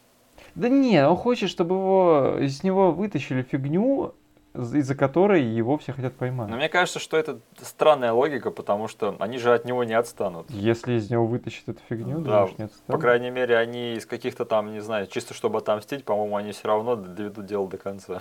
Ну, И просто в этот раз у него не будет в груди супер херни, чтобы защищаться. зато будет 5 миллионов долларов. Окей, веский довод. Окей, Вик Мэдисон берет в заложники э, Боба Марли, как он его называет. Мгм. Но тут, короче, в этот бар забегают копы. Ты хотел сказать Гайвер. И мы, короче, видим знакомое лицо. Чертов Солид Снейк. Да, а, забегает гребаный Solid Snake, и он в этом фильме коп. В общем, блин, Мне, конечно, интересно, как это получилось, но все равно приятно, что типа вот между этими этой съемочной командой как, как бы завязались вот такие отношения, что он может его просто позвать там на какую-то эпизодическую роль, да. И не только его, как мы потом увидим. Как мы потом увидим. То есть с Дэвидом Хейтером Стив Вонг сработался намного лучше, чем с Джеком Армстронгом. Ребят, ну киньте парню кость, ну что, жалко что ли? Он ваш второй Марк Хэмилл. Он был не так уж плох. Он ваш разведенный водой Марк Хэмилл. Да. Кстати, ты вот помнишь, в детстве мы заметили, что это, черт возьми, Гайвер прибежал или нет? Было такое, было. Я тогда еще думал, блин, вот у, у человека карьера не задалась, приходится играть всякие эпизодические роли. Mm-hmm. И чувака, которого, который потом тоже возвращается, мы с, ним, мы с тобой его тоже узнавали. Mm-hmm. Да. Броуди и Вонг, они, короче, сбегают от, э, от Вика Мэдисона, который, кстати, поступает очень-очень по-умному. Как только забегает копы, он падает на пол и начинает притворяться, что типа он намочился в штаны. И, типа... Я бы так сказал, он показывает рейндж своей актерской игры. У меня жена и дети. Да, и три кошки. Да. Эти двое наших главных героев убегают, и оказывается, что у Малика очень-очень свит э, тачка есть. Ну, я как бы хотел, вот тоже сейчас смотрел и вспоминал с детства, и понял, что, кажется, драйв немножко ответственен за мой вкус в машинах. Потому что это, я помню, была первая маскл тачка, которая мне понравилась, и после этого я начал вот прям вообще сохнуть по ней. Окей, okay, я не разбираюсь в машинах ровно вообще ни черта, поэтому, угу. э, на мой взгляд, типа, хорошо она выглядит или нехорошо, да, она выглядит очень классно. И это прям такой, это тачка прям такой артефакт этого фильма, на мой взгляд. То есть, если, да? если бы этот фильм был популярнее, то Э, эта тачка бы прям ушла в народ, на мой взгляд. Блин, вот этот ее где-нибудь на выставке увидеть с этой же вмятиной, с этим куском другой машины на боку. Да. Малик на данном этапе их отношений до сих пор думает, что типа он у него в заложниках. И Тоби говорит ему, что чувак, я тебя не могу отпустить, потому что ты должен доставить меня в Лос-Анджелес mm-hmm. из Сан-Франциско там как бы у меня есть деловая встреча. Поэтому, чувак, извини, мы с тобой повязаны. В принципе, имеет смысл, потому что, как бы, как мы потом узнаем, на вокзал ему дорога закрыта. Да. Наверное, насчет аэропортов все то же самое. Кстати, что интересно, я каким-то образом понял, что этот фильм, по сути, происходит в течение там одного дня. Да. Потому что где-то там в конце фильма они говорят, этим утром мы с тобой познакомились или что-то в таком духе. Ну и как бы не было ни одного момента, где нам показывают там ночь, если она не в конце фильма. Это чертовски долгий день какой-то, я не знаю, какой-то полярный день, извините, в этом фильме. Ты представь, что Малик пережил. Для Тоби это просто дефолтный день, а Малик утром пошел в бар, а вечером, короче, этого же дня он запустил ракету в космос. Это, блин, столько новостей должно быть в, этом, в этот день. Короче, тут какой-то просто теракты случаются то тут, то там. Людей в баре перебили, короче. Да? Трупы на заводе остались. Взорвали отель, короче, там трупы везде. Еще бар разбомбили. Наверное, для альтернативной вселенной будущего этого фильма тут все нормально, как бы. Да, но ты сейчас смотришь, если бы это вот случилось в реальной жизни, то жопы этих двоих бы, короче, отправили в тюрягу уже после сцены в баре. Как там, читал эту статью, где русский следователь раскритиковал Джокера, что они бы, ну, типа, наши следаки бы его в первый же день поймали. А, нет, я не читал. То есть, типа, он говорит, в фильме плохо работает полиция, типа, наши бы оперы его поймали очень быстро. Ну, не так плохо, как в фильме «Драйв». Я думаю, типа, там тоже можно было сказать, что наши полиция поймала их очень быстро. Хотя в, в этом э, фильме все копы, они какие-то коррумпированные, да. Ну, кстати, копы, их словили быстро. Но, подожди, до копов нужно одну сцену другую обсудить. Да, короче, тут мы немножечко проводим время с нашими злодеями, что мне нравится, да.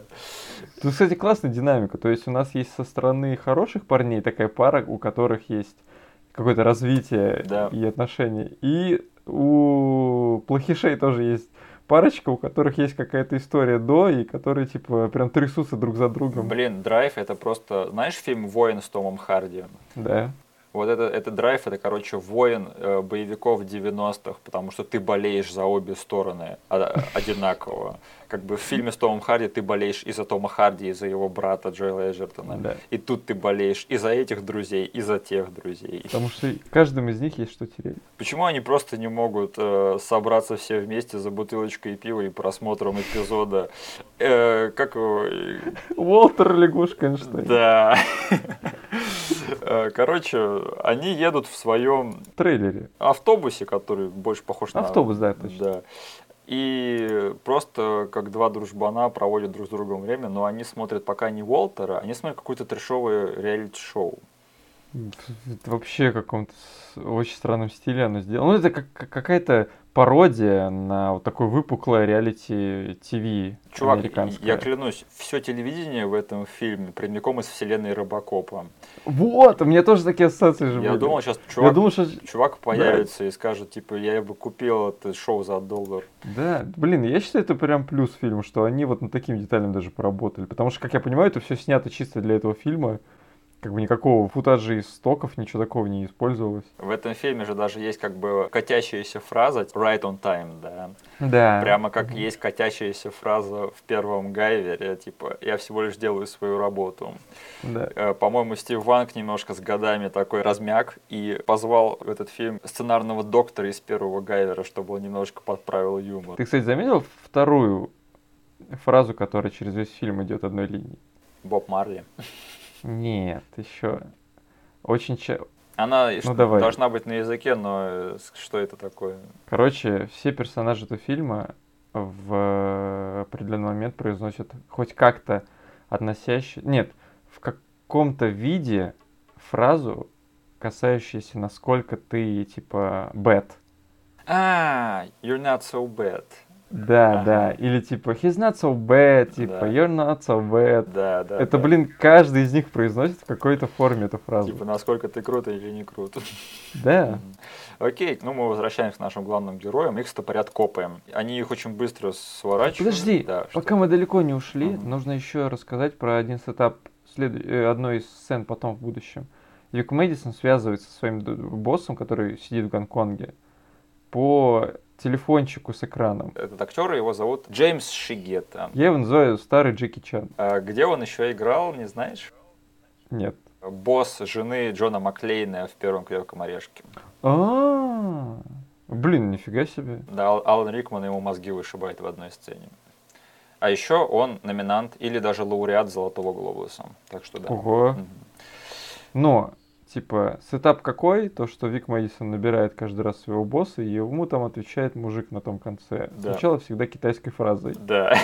И Вик это бесит, он говорит, по-английски давай.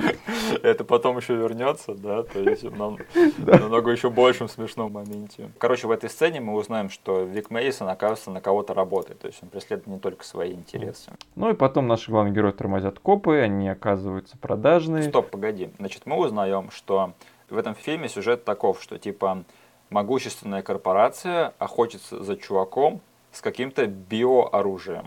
Ну как, э, они взяли главного героя, засадили ему в грудак какой-то двигатель, он с этим двигателем сбежал. Они хотят его вернуть, потому что это их собственность. Звучит похоже, нет?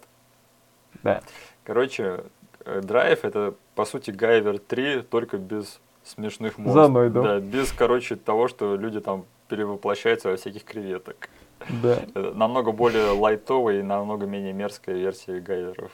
Все понятно. На данный момент их стопорят копы, очень быстро их арестовывают и куда-то отвозят. Но они их на какой-то рудник привозят. Да. И там, кстати, этот э, Тоби бросает прикольную фразу насчет этих копов. По-английски это звучит типа по-настоящему продажные. Да, типа, real duty. И там следует момент в стиле Терминатора, когда ему дают по роже, и он только поворачивается, типа, не стоило этого делать. Да, но это особо никуда не выстреливает, потому что мы больше этих копов в фильме не видим.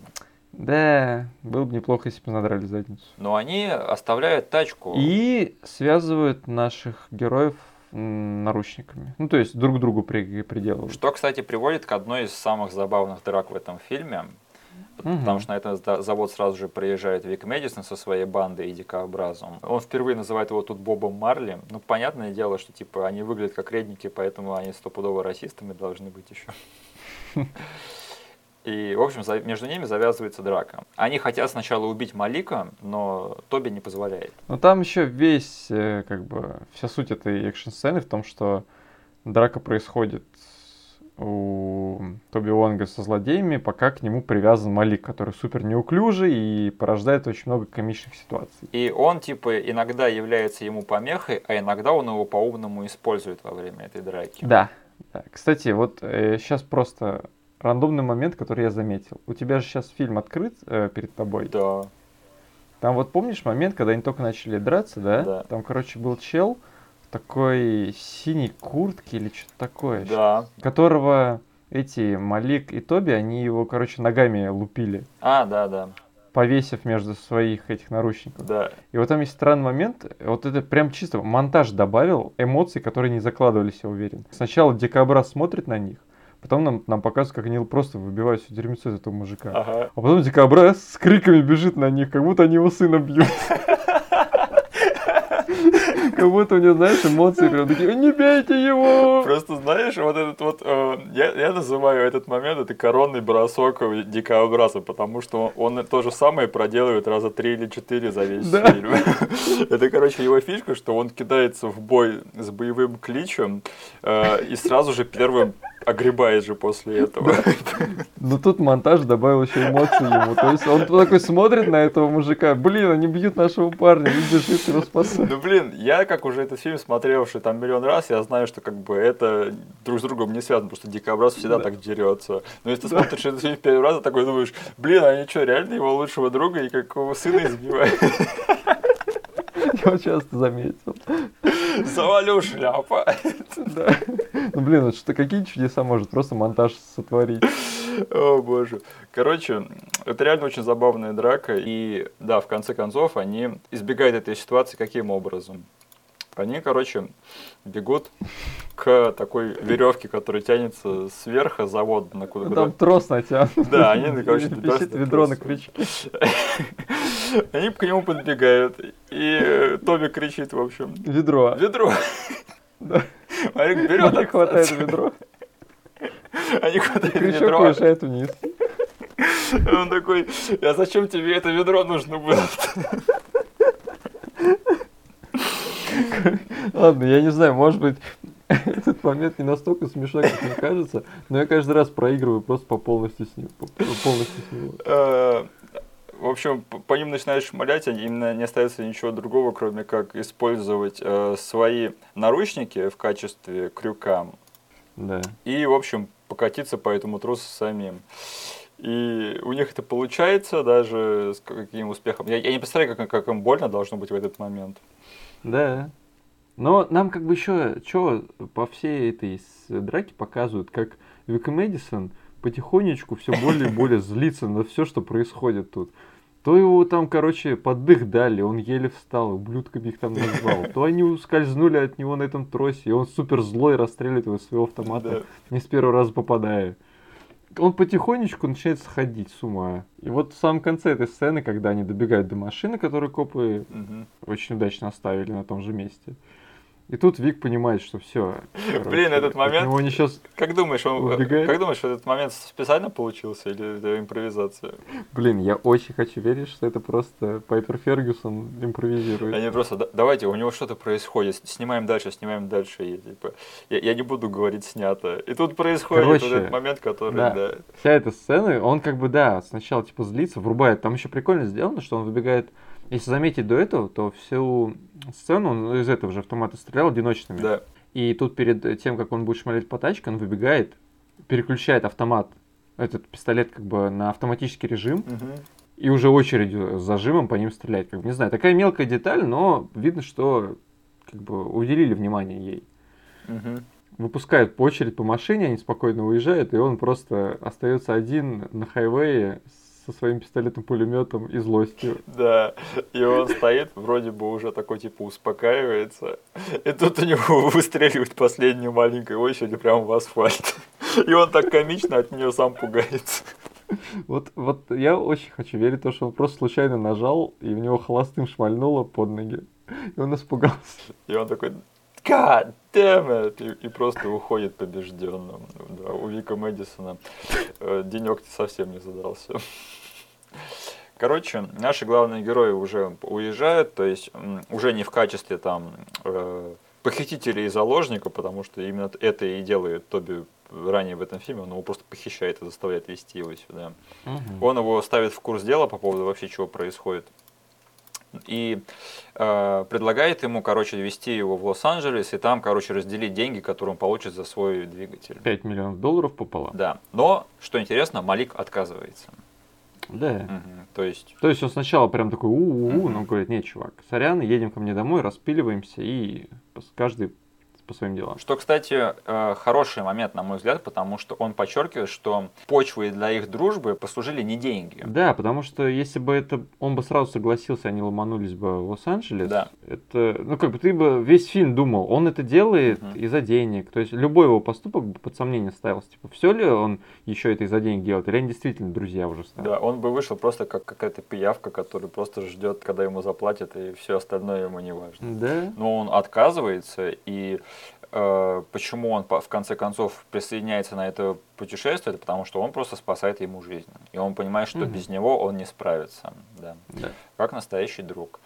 И, но сначала им надо поехать и решить проблему с наручниками. И тут следует сцена, которую, я считаю, можно было вырезать. Да, я про нее и говорил.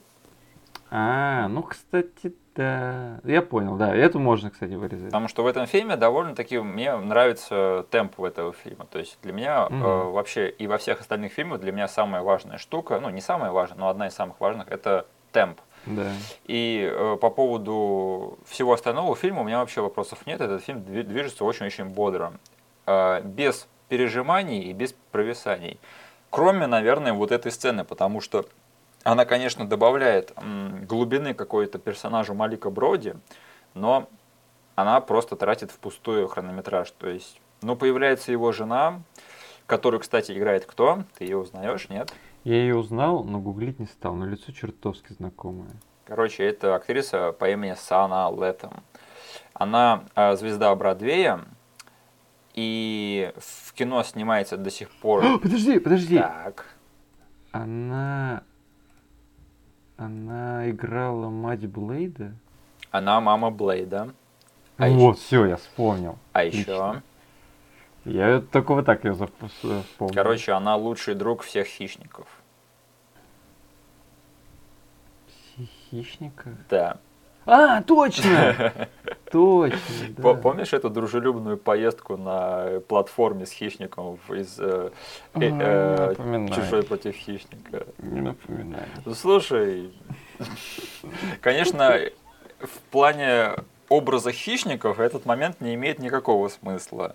Но в плане развития персонажа конкретно в том фильме, мне кажется, этот момент имеет право на существование. Он просто сам выглядит, он поставлен очень комично, и вот смотришь на него, господи, что за хрень происходит? Лучшие друзья просто.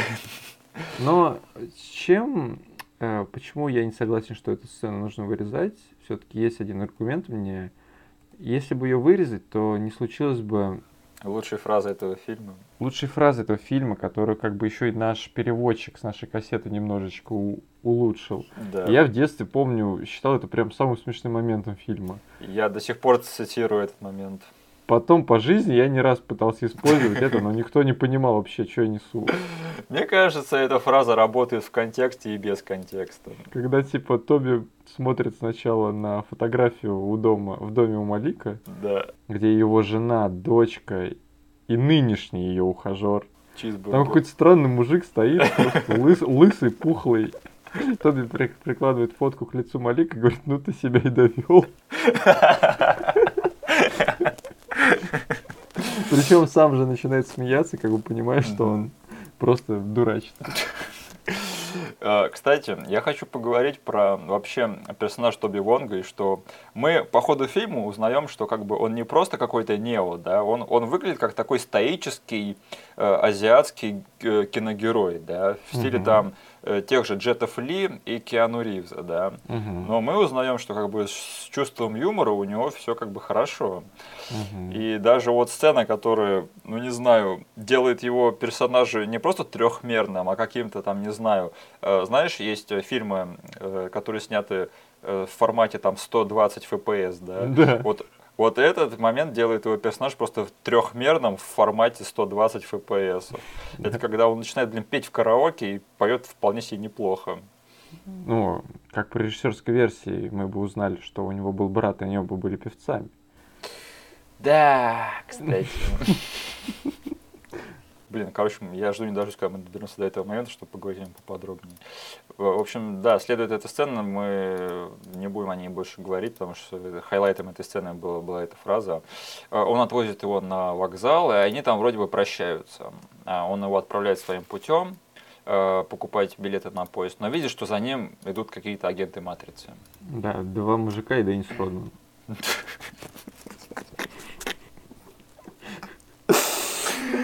А, Это же реально Деннис Родман. Короче, э, эта сцена особо никуда не приводит, ну, не приводит ни к какой интересной экшн-сцене, но она приводит к интересному моменту в развитии отношений этой э, дружбы этих двух людей. То есть он его спасает, и они отправляются в путь, то есть он понимает, что он не может бросить его одного в незнакомой стране, то есть он, в принципе, неплохой парень, не может бросить человека в беде. И, в общем, начинает играть э, песня группы Intellect э, Where's the Party и следует монтаж их дороги. Мы переключаемся в Гонконг после этого монтажа, где э, следует сцена прямо в лучших традициях Гайвера, тут только тостера не хватает. Э, Где мы встречаем, короче, э, Т-1000 этого фильма, да. То есть, э, знаешь, вот есть эм, клише этого жанра, который я обожаю. То есть, есть главный герой, который очень круто дерется, и есть чувак, который мелькает по ходу всего фильма, который, типа, ну, стопудово будет его главным оппонентом в конце. Мгм. Это клише есть в фильме «Рейд», это клише есть в фильме «Человек из ниоткуда», да, Мгм. и еще во многих, во многих других фильмах. Да. И это, короче, вот этот чувак, это главный оппонент э, Тоби в этом фильме, Это улучшенная версия турбодрайва. который мы узнаем не такая же новоусиленная и улучшенная. Ну, да. Типа более контролируемая, как я понимаю. В этом была их фишка основная. И тут, типа, следует один из тезисов этого фильма, что, типа, э, Гайвер сам по себе это ничто, как бы, всегда нужен человеческий элемент, чтобы он работал в полной мере. Да. Именно оно и делает идеального наемного убийцу. А Тоби у них турбодрайв украл, я так понимаю. Ну, они его вживили, да. Мгм. Они в него поставили, потому что он был хорошим кандидатом на эту роль. Мгм. Но он как бы, пошел в бега. Он Ну, такой всё, Джейсон Борн, короче. Да, Понятно. Он пошел против своих создателей. да. Окей, э, мы возвращаемся к нашей э, четкой двушке, я буду их так называть. И они, короче, э, собираются остановиться, передохнуть в мотеле, потому что Мавику Ну, надо сломалась. отремонтировать машину. Тут Мгм. п- подворачивается по пути отель, где появляется, ну, наверное, самый лучший персонаж этого фильма. Ну, блин, один из самых оригинальных точно. Ну, наверное, его придумал тот самый сценарный доктор из первого Гайвера, потому что Да? как они вот, э, опять же, смешение стольких элементов в этом фильме, которые как бы не приходят на ум, когда ты думаешь там замутить гонконгский боевик в Америке, да, и ты не думаешь добавить туда редников, ассасинов, Уолтера, лягушку, Эйнштейна, и тебе ни за что не придет в голову написать роль для сумасшедшей девчонки и взять на эту роль Бриттани Мерфи. Девчонки, которая одна тусит посреди пустыни в брошенном отеле, потому что родители уехали и оставили ее тут за главную. И у нее нет постояльцев, и она потихоньку сходит с ума. Мне кажется, что э, они взяли ее в этот фильм на, просто на основе ее какой-то харизмы, какой-то естественной такой природной энергии. Угу. И просто позволили ей делать, что она сама захочет. Возможно. Но я вот, смотря этот фильм сейчас, Мгм.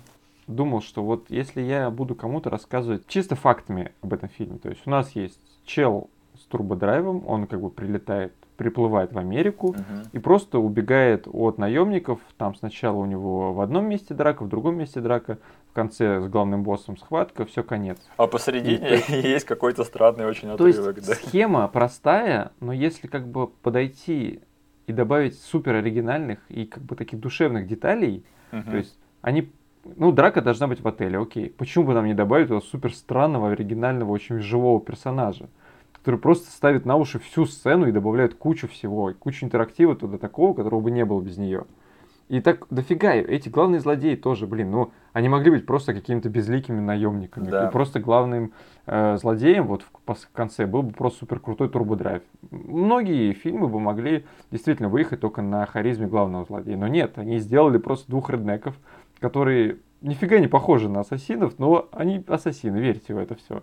Это недалекое будущее, там все могут работать ассасинами.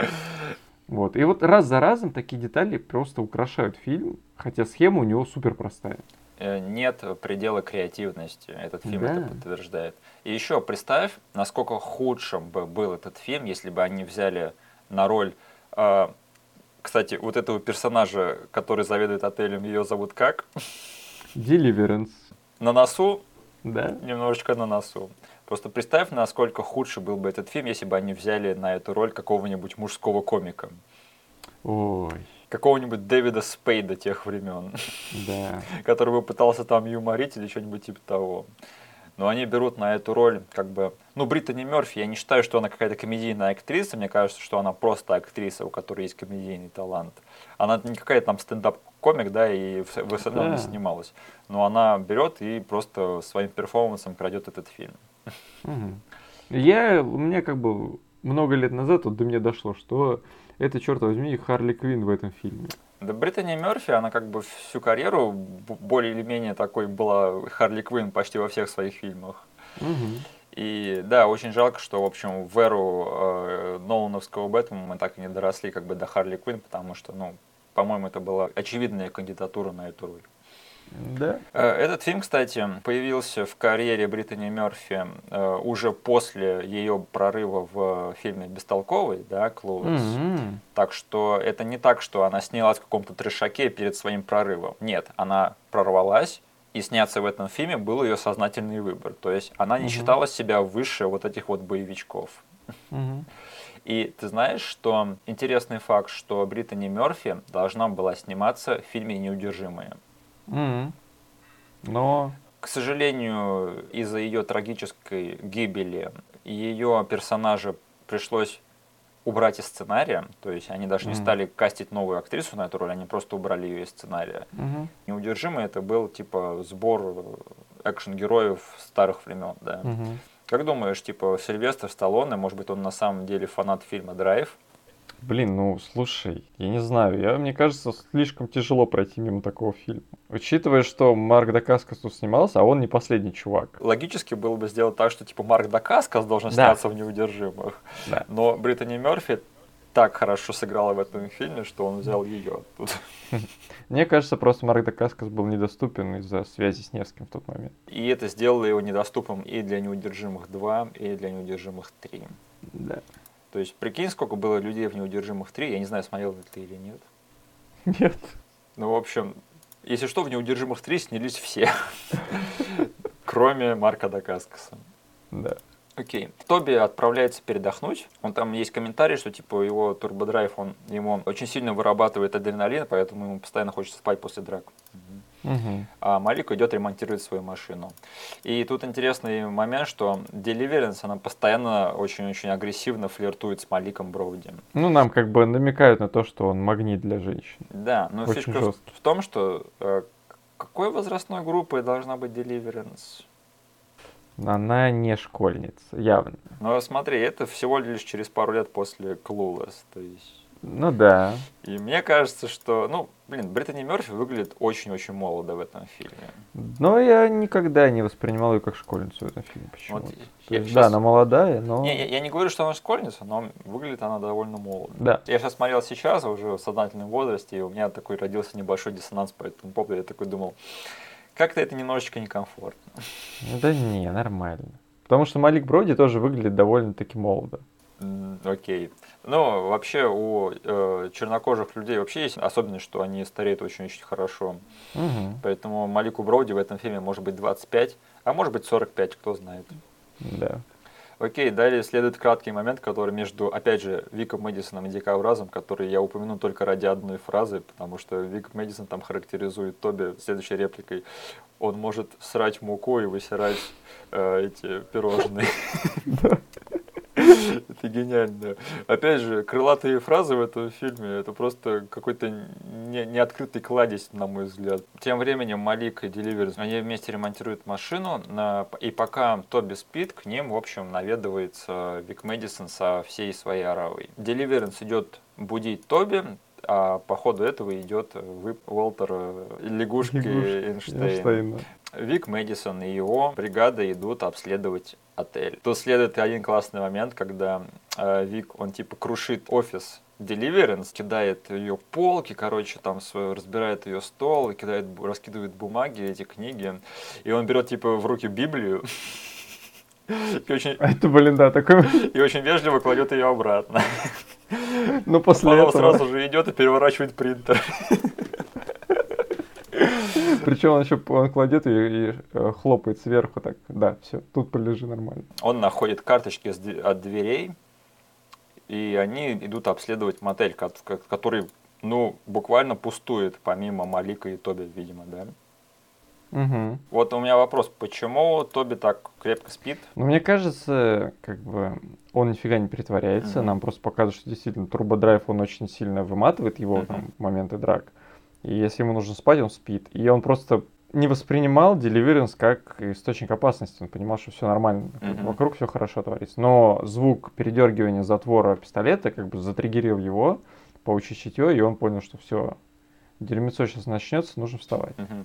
Тут начинается экшен. Мы переключаемся между двумя локациями, между Тоби, который дерется в отеле, и Маликом, который, на удивление, хорошо справляется сам по себе, то есть без помощи. Ну, причем, как на удивление, он все-таки подручными средствами, но как бы он там внезапно из ниоткуда не начал кунг-фу да, показывать. Что, кстати, мне нравится, что тут есть небольшое хотя бы разнообразие, что типа этот чувак дерется кунг-фу, а этот чувак дерется методом, не знаю, какого-нибудь э, кожаного лица. Бензопилой, да, чувака порубил. В общем, Маликова явно вырос на суровых э, улицах Южного Централа, и парень, парень не промах, в общем. Он не теряется, начинает сам раздавать люлей этим тренированным ассасинам же, да, получается. Да. Он, либо он секретно очень-очень крутой, либо они секретно вообще никакие. То есть чу, обыкновенный чувак с ними расправляется подручными прибамбасами. И есть момент, когда к нему подбирается один из ассасинов э, из отряда захвата, он берет бензопилу и отрубает ему руку. И эта рука, видимо, перед тем, как отрубиться, она зажимает типа курок, он как бы стреляет, и все, что стреляет, оно крутится вот по ровной окружности и попадает прямо в чувака, которому принадлежала эта рука. Да, прям по пузу ему все прострелил. Просто каковы шансы. Ну, я хочу сказать, да, хочу сказать, что эта сцена вся вот отельная, она, блин, идет, я сейчас посмотрел, почти 20 минут. Так. То есть они на 50 какой-то, на 51 минуте заезжают на территорию отеля, эти мудюки, uh-huh. и на час 10 Малик, э, Deliverance и Тоби отъезжают на джипе. Uh-huh. И, блин, там столько всего творится. Там и комедий дофига хватает, да. и вот этих вот э, подручных убийств от Малика, и Э, Тоби Вонг показывает просто офигенные акробатические моменты. И странных моментов с э, Deliverance тоже хватает. Да, где она показывает, что, блин, она и пострелять не прочь. Да. Помнишь, я говорил, когда мы обсуждали Гайвер э, второго, что типа у Стива Ванга есть талант делать многослойные экшн-сцены, да, что типа в них происходит да. не одна вещь, а сразу там три. И мне кажется, да. что это, эта сцена, потому что это единственная сцена, хотя нет, ну, потом еще будет, когда типа Малик будет заниматься своими да. противниками, а Тобис будет заниматься своими. Но это как бы самая сложная сцена, потому что тут как бы три протагониста, и они все чем-то занимаются. Э, и он равномерно как бы переключается между всеми ними, между двумя как бы разными и, компаниями. И, насколько я знаю, это чертовски сложно вот такие, э, таким типа многослойные сцены планировать, потому что ты как бы должен держать в голове перемещение типа вообще всех героев, и чтобы это все потом органично смотрелось на экране. Да, то есть не- некоторые даже большие блокбастеры в наше время с этим не справляются. Угу. Какой-то я фильм на днях, то ли мне попадался на глаза, в общем, я смотрел его и думал, блин, какой же бардак. А, Терминатор Темные судьбы, точно, все вспомнил. Короче, да, следует вот эта вот печально известная сцена, о которой мы говорили, что э, Марк Дакаска, скорее всего, был болен во время ее съемок, поэтому он очень часто превращается в маленького азиатского паренька. Но в остальном, Да. там дофига моментов, где прям он сам раздает люлей. Во всей этой потасовке в, тесной комнате в отеле есть очень забавный момент, что типа они с ним дерутся электрическими палками. Да. И он типа все думает, как же с этим справиться. Он берет, отрезает одному из спецназовцев э, ботинки. Ну, шнуровку сначала разрезает и потом снимает с ним ботинки. И он его типа перекидывает через себя, и у него в руках остаются только его ботинки. Он надевает эти ботинки на руки, и вот клянусь, любой другой актер, если бы это сделал, он бы выглядел очень тупо. Но то, как это делает Марк Дакаскас, и то, как Стив Ванг ставит этот кадр, и какие там звуки делаются, когда он делает эти движения, это выглядит очень круто. Сколько я переодевал в детстве обуви на руки, вспоминая этот момент. Это говорит о том, что все круто. Короче, сейчас только что прошел Хэллоуин, я знаю, кем я одеваюсь на следующий 31 октября. Все. черный комбинезон, пояс и два сапога на руках. Точнее, четыре сапога, два на ноги и два на руки. Да. Да, э, ему это помогает, он отбивается от этих электрошоков, да, но он решает, что пришло время пойти и помочь своим друзьям, которые, с которыми непонятно, что происходит. Он за них переживает, и он не знает, как хорошо они справляются в данный момент. А они справляются огнестрелом, то есть у Deliverance там все хорошо, в общем, с э, огнестрельным оружием. Есть момент, когда он типа забирает у нее пистолет и отдает ей э, автомат, к которому прилеплена отрезанная рука. Типа думаю, что он сейчас займется мужской работой. Он высовывается из-за укрытия, короче, делает, наверное, один или два выстрела, когда у него кончается патрон. Причем он еще очень классно кричит, когда стреляет. Да. Но положение спасать Deliverance. У нее, кстати, получается оторвать эту руку от автомата, в отличие от Малика, потому что он пытался это сделать даже зубами, по-моему.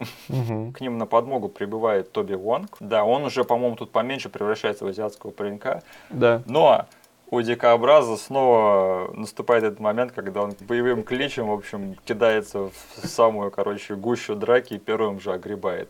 Причем он это делает таким образом, что, типа, к нему под ноги, типа, падает один из чуваков, которых бьет То- Тоби, Мгм.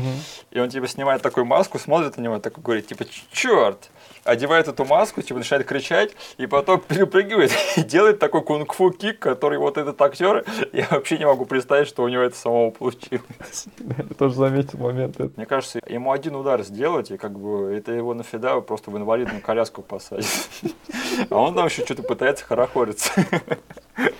По ходу того, как э, Тоби очень классно всех раскидывает и встает там в крутые позы с этими палками, да, мы периодически переключаемся на Deliverance и Малика, который там, она типа танцует в танец в его поддержку, а он сидит типа такой со скучающим видом, когда же все это закончится наконец-таки. Это, наверное, один из тех примеров, когда они просто позволили этим двум делать, что они хотят, потому что, видимо, у них была хорошая химия на площадке. И, блин, работает же. Черт возьми. Это Да. смотрится как бы органично в этом У фильме. этого фильма есть свой тон, благодаря которому не совсем удачные моменты этого фильма, они выглядят выгоднее, чем могли бы, если бы этот фильм был совсем серьезным. Я что хочу о всей этой сцене сказать вот в гараже. Да. Она, и я, мне вот в глаза бросилась, м, декорации очень понравились, Мгм. и то, как вся файт-сцена вставлена туда, потому что это не просто гараж, это гараж, в котором стоит яркая желтая тачка, Да. на фоне которой дерутся типа черные фигуры. Яркая красная тачка, прям такая, которая привлекает свое внимание, и они как бэкграунд работают офигенно для такой вот э, сцены, где дерутся мужики в черном бандюганы. Вот просто подумать, это, я говорю, не бездумно все поставлено, не просто так, они действительно поставили красную тачку, потому что если убрать эти две яркие вещи из этого гаража, он будет супер серый, супер некрасивый, и кадр будет супер бедный. Но вот эти яркие моменты, они прям сочности добавляют картинки. Я об этом не задумывался, но сейчас я понимаю, что ты абсолютно прав. Вот даже тот, тот момент, когда он типа под- подходит и ему говорит, типа, о, смотри, какие мы с отцом собираем офигенную тачку, да, ты типа думаешь, ну нафига это сюда вставлено? Да, потому что действительно это не просто гараж, это офигенно выстроенный сет, на котором происходит драка. Да? И вот благодаря таким вот контрастам, цве- цветовому контрасту, такие сцены выглядят офигенно, Мгм. я считаю. Но еще ты вот заметил, там помнишь был момент, когда Тоби залезает на крышу желтой тачки и устраивает там брейкданс. Да. Я сейчас смотрю этот Если момент. посмотреть, то они, короче, постелили там мат ему черный наверху.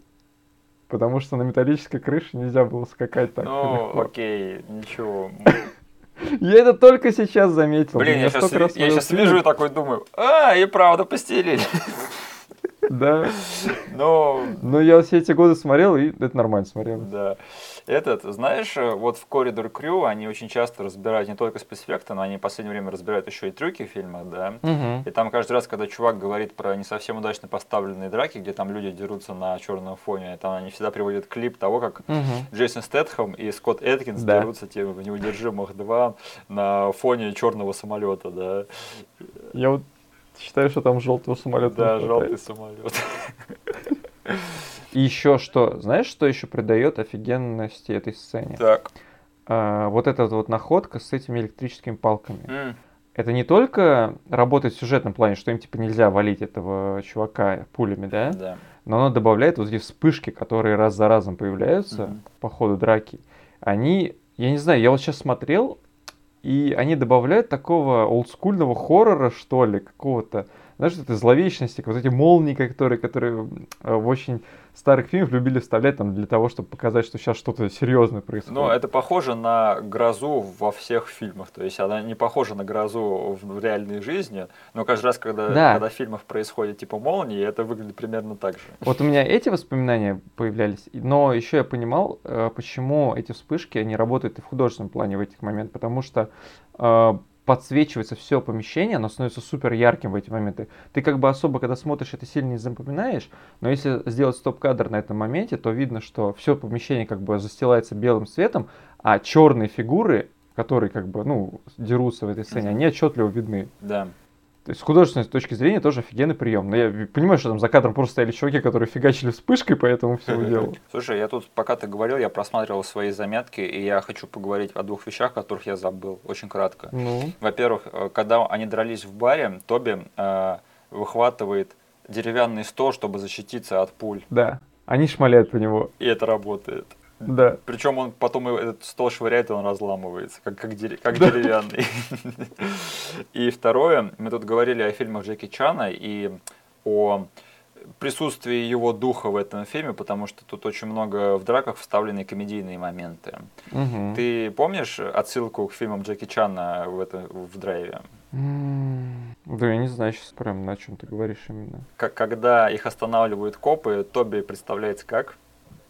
О боже, точно, я тоже что заметил. Почему в детстве мы этого не замечали, хотя мы знали этого актера? У меня как-то, наверное, в голове осело, что кто такой Сэм Хунг, кем он вообще является, поэтому я помню, что у меня был период детства, когда я уже понимал, к чему это отсылка, но пересматривая сейчас... А, э, да? Да, да, было такое. Мне казалось, блин, может быть, он говорит Сэм Хунг, потому что это просто какое-то дефолтное имя в Гонконге считается. Но сейчас-то по- понятно, что это тупо отсылка и дань уважения тому, из чего они черпали вдохновение. Да. По ходу этой драки мы вспоминаем, что у Вика Мэдисона очень-очень низкий порог терпимости, и нервы не к черту. Он, короче, выпадает из этой драки, идет к машине и достает гранатомет.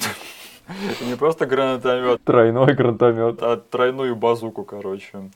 И я не знаю его мыслительный процесс в этот момент. Он типа идет роуг, решает забить на всякие корпоративные делишки, он просто хочет убить его. Вот мне кажется, да, он его достал все это дерьмецо. Я убиваю сенаторов, я смогу, если что, разобраться с какой-то главой корпорации в Гонконге. Да. Его тоже убьют. Они еще наделают этих турбодрайвов, если захотят. Да. Но, слава богу, он взрывает только отель. Да.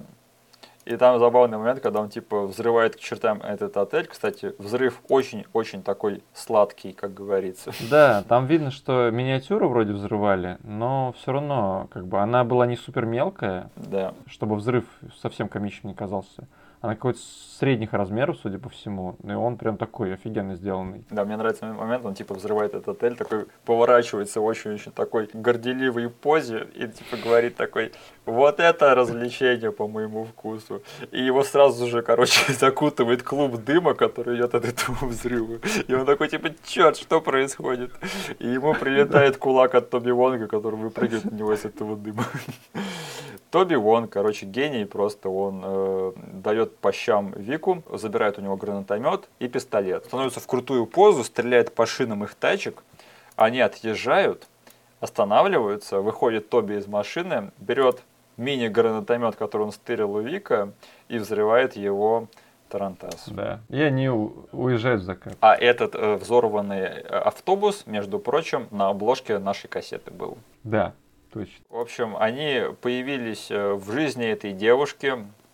разрушили ее бизнес, бизнес ее родителей, сыграли огромную, просто роковую роль во всей течении жизни ее семьи.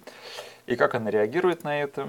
Она чертовски счастлива. Она просто впервые как будто поживет. Да. И хочет с ними дальше катиться до Лос-Анджелеса. Что, кстати, они почему-то ей отказывают. Ну, опасно. Не, мне просто не совсем понятно это решение в креативном плане, что типа угу. они ее оставили на сиквел, что ли? Конечно, жалко, что она с ними не остается. Они говорят, типа, э, девочкам будет опасно, типа мужское предприятие, и ее оставляют. Да, и они едут, э, чтобы взять тачку ее бывшего парня, да. который работает в в баре, который называется Аполлон 14. Следует забавный момент, что типа там, когда они сидят в этой забегаловке, пока Деливерс говорит по, по телефону, на Малика стоит и облизывается официантка. И она стоит, типа такая пританцовывает еще. И тут Малик говорит свою, типа подводит черту под своим персонажем, он говорит, я сегодня как магнит. Но этот момент, он еще отзывается, когда после того, как э, Деливернс договаривает по телефону, она проходит мимо, и она толкает эту официантку прям за голову. И не смотрит, куда то падает. Да. Я бы на, этом, на месте этой официантки подошел, сказал ей, какого хрена, но, видимо, ей очень хочется получить свои чаевые. Она умерла. Да, тут в этом фильме все убийцы. Один, короче, э, в голову людям стреляет, другой отрезает руки, а это убийца официанток. Но там потом прикольная сцена идет. Не, подожди, ты хотел что-то про эту сцену сказать? Не, я хотел сказать, что Вик Мэдисон переубивал всех своих подельников в отеле. Ну, кроме? И он был готов пожертвовать дикообразом. Но дикобраза так не возьмешь. Да, но я не знаю, был ли в курсе про это Вик, потому что вот это вот его наплевательское отношение к, не только к жизни там других людей, но и к жизни своего лучшего друга мне непонятно. Это момент, на котором ты перестаешь болеть за Вика Мэдисона, на мой взгляд. Это вот просто... Но мне нравится эта сцена, потому что дикобраз приходит к нему в машину, такой весь побитый, и говорит классную фразу. Говорит, мне больно думать. Да. Ну и, кстати, в этой же сцене вроде бы Вик опять звонит в эту в штаб-квартиру, его опять встречает этот китаец, да. говорит по-китайски с ним. И тут уже Вик Мэдисон злой, побит, не выдерживает. И он говорит, говорит ты меня вообще видишь? Я похож на китайца. Соедини меня со своим боссом, а то я тебе приеду в Гонконг и напихаю по заднице тебе.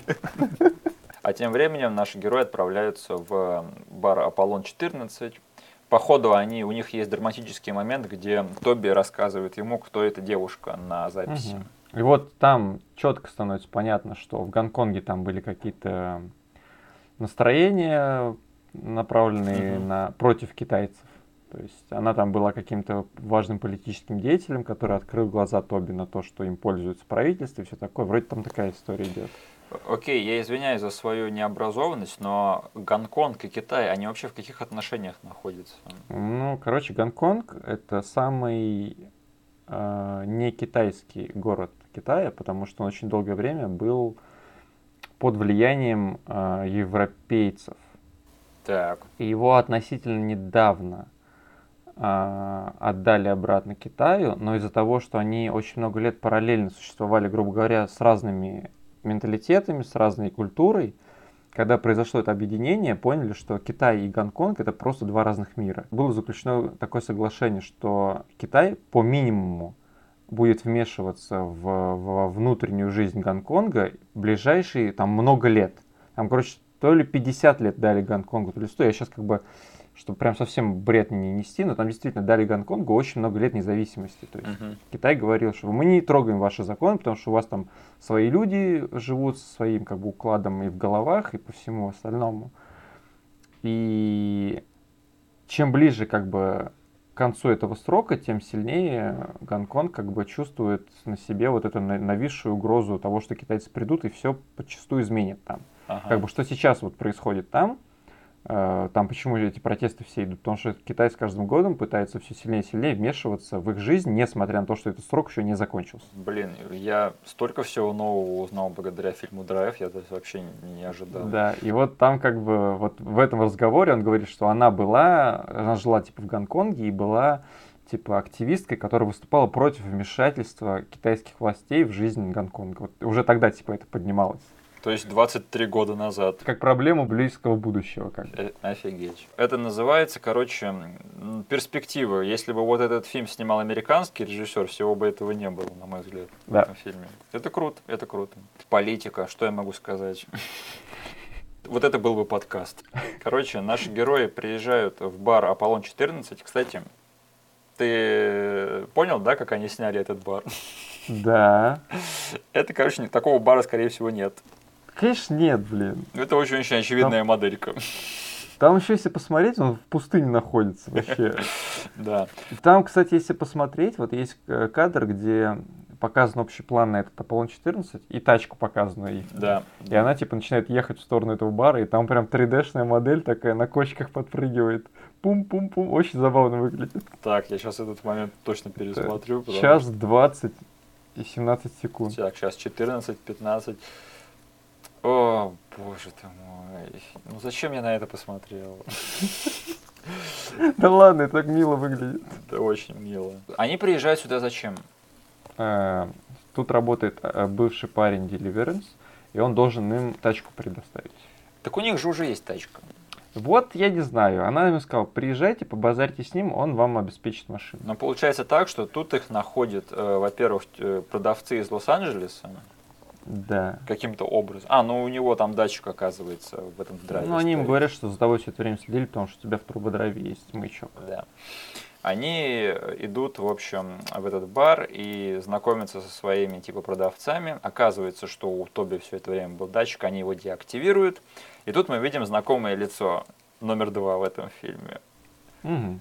Э, актер, который играл Эткинса в Гайвере 2, всплывает тут. И, мне кажется, второй чел это тот самый спецназовец, который тоже с ним тусил. Может быть, это Должен сказать, эти камео греют мне сердце просто с невероятной силой. Прямо мой турбодрайв.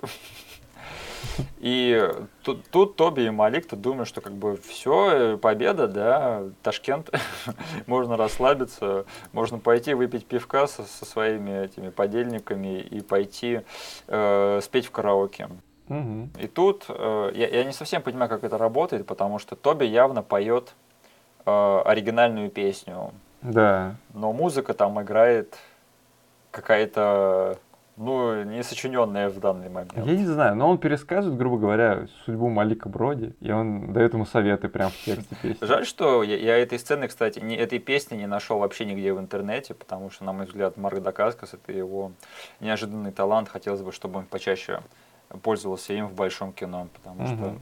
Это, я говорю, это один из тех моментов, которые характеризует Тоби Вонга с неожиданной стороны. То есть он не просто какой-то там стоический чувак, который всем надирает задницы. Он вполне себе живой человек там с чувством юмора, да, просто находящийся в экстремальной ситуации, и вот все дела, поэтому ему при- ему приходится все время корчить такую рожу кирпичом. Да. Но тем временем Вик Мэдисон и Дика Брас, они ждут снаружи этого бара. Right on time появляется подмога. Но уже в этот раз парадом руководит не Вик, а ей предстоит руководить кому? Драйву номер два, который типа зло- Мгм. злой драйв, который ранее в этом фильме убил чувака копейкой. Драйв за лорд. Драйв за лорд. За Нойд. Драйв за Нойд. Драйв за Нойд. И да, я еще хочу сказать, что как бы очень-очень неловко было, были вплетены сюда вот сцены на парковке возле этого бара, потому что каждый раз, когда Вик и Дикобра стоят типа на этой парковке, это явно какая-то левая парковка. Да. А потом вообще, когда мимо них бегут люди, там откровенный зеленый экран, который очень-очень плохо выглядит на более или менее э, приличном мониторе. И даже в качестве DVD-рип. Окей, и да, следует момент, когда типа Тоби там совсем разгорячается и идет там петь, и он поет Малику Броуди, что типа «Г- Малик Броуди, go home. Следует момент, который похож на другой момент из другого фильма. На какой? Ну какой? Ну, когда драйв номер два заходит в, в бар Аполлон 14. Мгм. Он типа заходит, и там следует кадр на его ноги. М. И он идет под такие тяжелые типа биты, типа трин, трин. Это, Мгм. это прямо как в другом фильме под названием Под названием? Матрица. А, Ты помнишь, когда Нео заходит в этот холл перед экшн-сценой, да, и типа Да. перед тем, как охранники... там был акцент на его башмаки. Чувак, пересмотри Матрицу, а? Фильму Ну, 20, ты, ты, с- ты сходил, пересмотрел, я не спрашивал. фильму 20 лет исполняется, по-моему, пришло время пересмотреть. Кстати, ты мне какое-то время назад говорил, что ты типа теперь фанат всех трех матриц, потому что ты их пересмотрел, всех залпом и все понял. Это все еще актуальная Не, информация? Я не сказал тебе, что я фанат, я сказал, что я их наконец понял. М. Ну, я тебя поздравляю, это не делает их хорошими фильмами. Прямо посреди того, как Тоби поет эту песню, заходит этот драйв номер два в стиле Нео, и за ним закрываются эти здоровенные двери. И они все в слоу-моушене такие оборачиваются на него. Э, Караоке Тоби застилается такая напряженная музычка. Опять же, талант Стива Ванга подводить к экшн-сценам и нагнетать напряжение, по-моему, тут он очень себя показывает. Очень классно. Очень классно. И в тот момент, когда они все типа уже понимают, что сейчас говно приземлится на вентилятор, и все хватаются за оружие. И в самый напряженный момент в этот бар через окна начинают пролетать гребаные мотоциклисты, э, прямо ломая эти окна, и они начинают разъезжать по бару и шмалять почем зря. Единственное, что меня выбрасывает из сцены, это то, что эти мотоциклисты, они, блин, спонсорских наклейках. Э, То есть они не в каком-то обмундировании, они все в каких-то разукрашенных костюмах, на которых написаны эти логотипы спонсоров. Нет, ну стоп. Они работают на корпорацию Леонг. Эта корпорация А. Леонг стопудово связана с какими-нибудь спонсорами, по-моему. Окей, они даже на наемников лепят это все. Да, они свой бренд поддерживают. Они же Ну да, занимаются. недалекое, буду... недалекое будущее используют наемников как рекламное место. Да, они же занимаются наемными убийствами. Вот, пожалуйста, смотрите. Будет репортаж, там будет трупешник этого чувака лежать, он попадет в камеру, миллионы увидит. Да. Гениальный э, вирусный маркетинг, вот как это делается. Приезжаешь в Да. бар и начинаешь стрелять почем зря. Ну, там, кстати, очень быстро отваливаются эти покупатели турбодрайва. Их Да. прям расстреливают чуть ли не за одну очередь всех сразу. Что, кстати, я хочу об этом поговорить, что, смотри, концовка этого фильма, она еще более нигилистическая, чем концовка фильма «Нечто». Потому что э, в конце этого фильма ни одна из проблем главных героев не решена. Да? То есть они не разобрались с корпорацией Леонг, за ними все еще идут по следам наемники. Они даже до Лос-Анджелеса не доехали. Да. И нам показали, что корпорация Леонг еще как бы ого-го может что-то наделать. Понимаешь, почему этот фильм заканчивается там, где он заканчивается? Ну, потому что это должна была быть трилогия. Нет. Потому что на самом деле это фильм про дружбу двух мужиков. А, дружба-то образовалась. Этот фильм заканчивается на том моменте, когда их дружба обретает свою окончательную форму. Это просто история Мгм. становления дружбы двух случайных знакомых. Да. Да. И сюрприз, ни один из них не белый. Там был классный момент, я помню, что когда их копы схватили, и Малик сказал, что бы вы делали, если бы мы оба были белые. Но он же не белый. Ладно, неважно. Короче,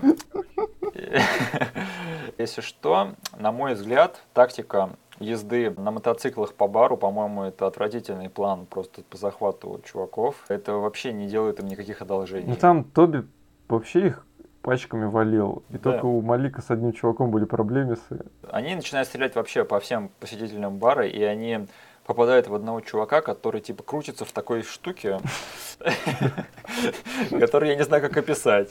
Есть, короче, Ну, есть такой аттракцион, который я всю жизнь хотел попробовать, где тебя типа привязывают, и ты крутишься в такой херне, типа, как будто в тебя проверяет вестибуляторный аппарат перед полетом в космос. И этот бедный чувак помирает прямо в этом аттракционе. Пока крутится. И до конца этой экшн-сцены он продолжает там крутиться даже после своей кончины. По-моему, это какая-то чернуха, на мой взгляд. У меня, кстати, еще было впечатление, вот я сейчас смотрел, и почему-то рандомное впечатление у меня сложилось, что Тоби и Малик приехали в ресторан Планета Пицца. Они там сейчас выиграют базу, да, и. Вуди придется спасать их у них из машины.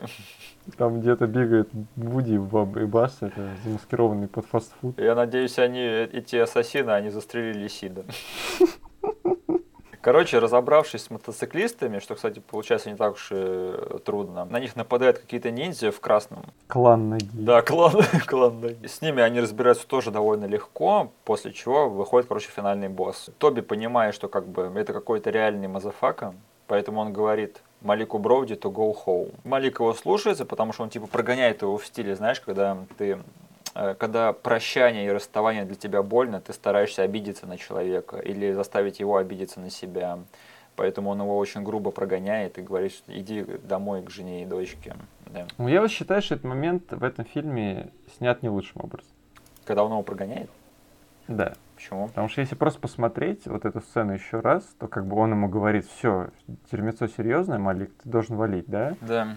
И как бы я такой смотрю, блин, действительно, сейчас что они как-то классно это все разрулят. Там потом, короче, показывают драматичное лицо Малика, когда он видит, что Тоби сейчас начнет с ним драться, да? Мгм.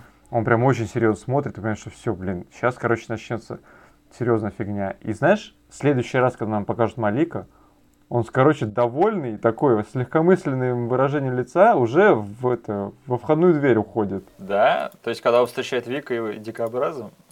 Он такой спокойно уже идет, хотя это вот Ага. э, моменты, они прям вот от суперсерьезного лица Малика, который понимает, что сейчас, возможно, его дружбана убьют, и следующий момент, когда нам показывают Малика, это он уже довольный такой идет к выходу. Ты уверен, что он довольный? Мне кажется, что он просто, типа, ну, решил, типа, ну, не Ну, он, короче, что. э, драматизма нет, он на релаксе идет.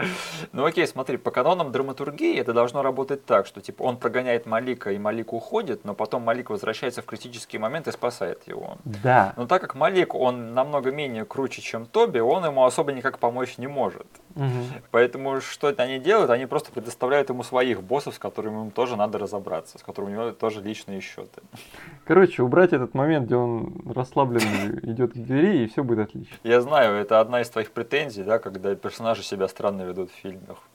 Да. Да. И, Так, кстати, не забудь, пожалуйста, что Малик классную э, эту фразу кинул, когда говорил Тоби, что мы сейчас надерем задницу этому боссу. Он сказал, А, let's kick his ass and take his coat.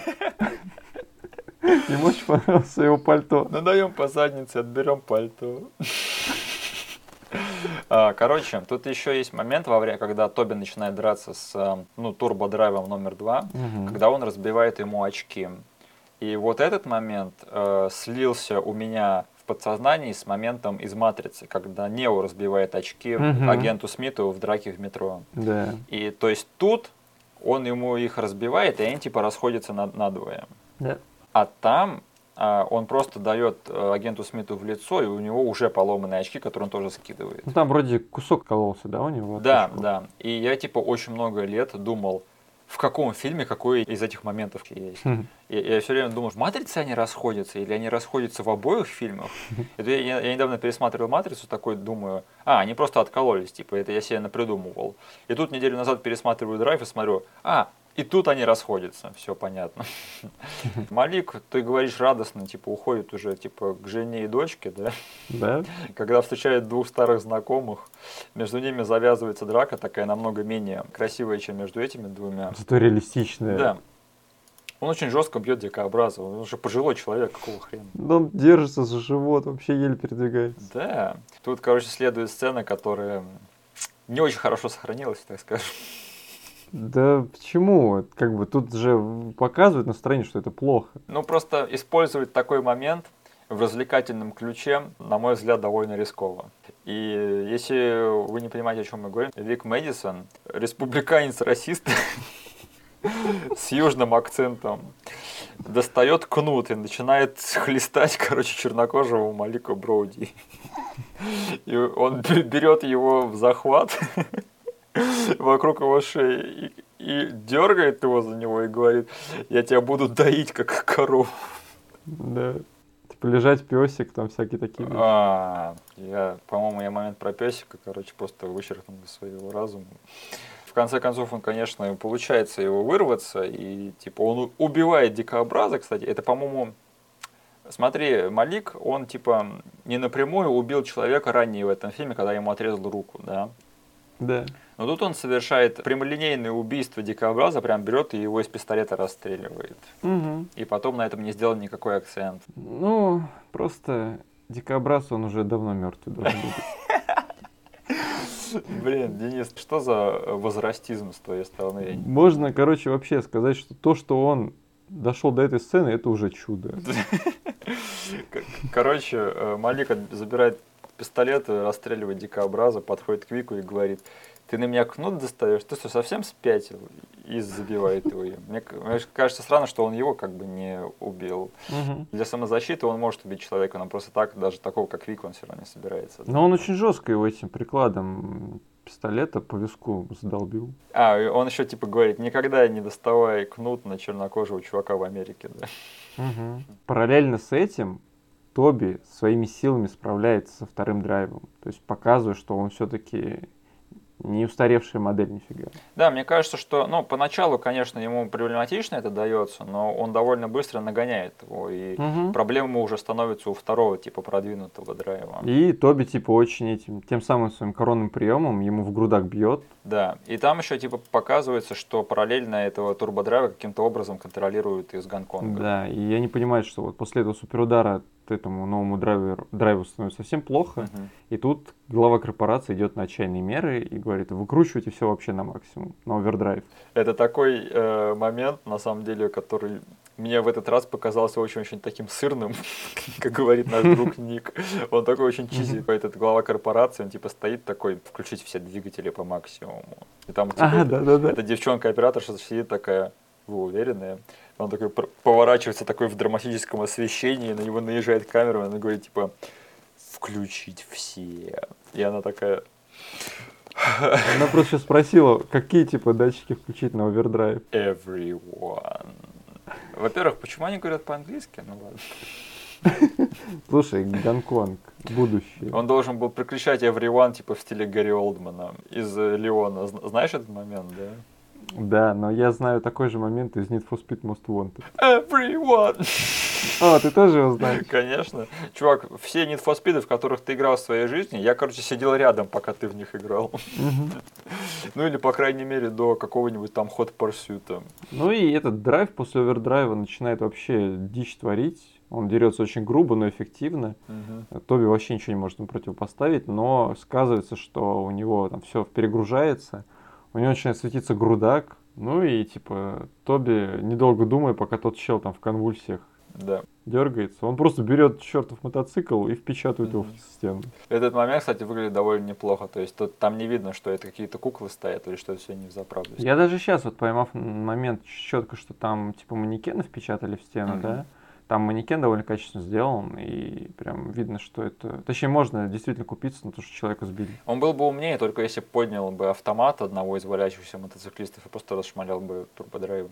Возможно, да. Но это еще, ну это конец фильма, но это еще не конец истории драйвов, потому что как только главу корпорации Люнка оповещают о том, что драйв мертв, он типа такой берет, короче, открывает э, металлическую дверь, э, за которой хранятся, ну, по крайней мере, еще два десятка этих турбодрайвов. Мгм. И они, и они все очень плохо нарисованы на компьютере.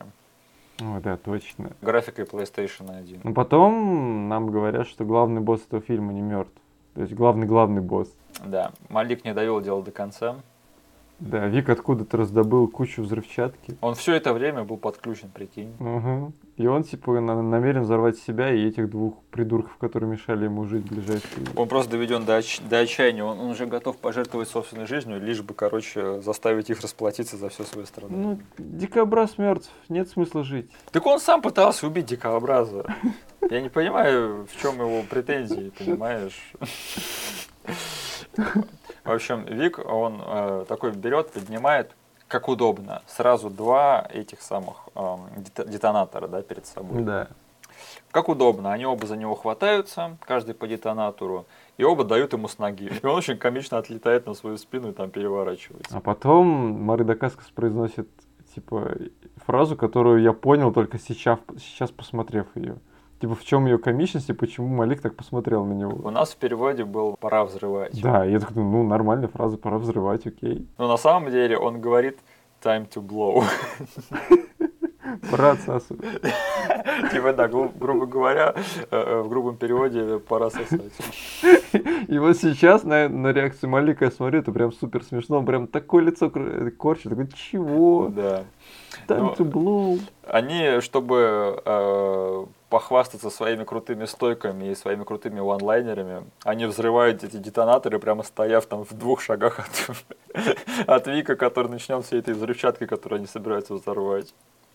И до них тогда доходит уже после того, как они начинают его взрывать. Они, к счастью, успевают выбежать. И если посмотреть на кадр, где выбегают два человека из клуба из этого, Один из них почему-то...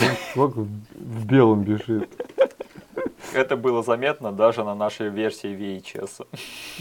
А еще смотри, если ты сейчас посмотришь на кадр, который вот в самом конце перед титрами, да, когда они уходят, грубо говоря, вдаль, Да, вот посмотри на этот кадр. там мост виден.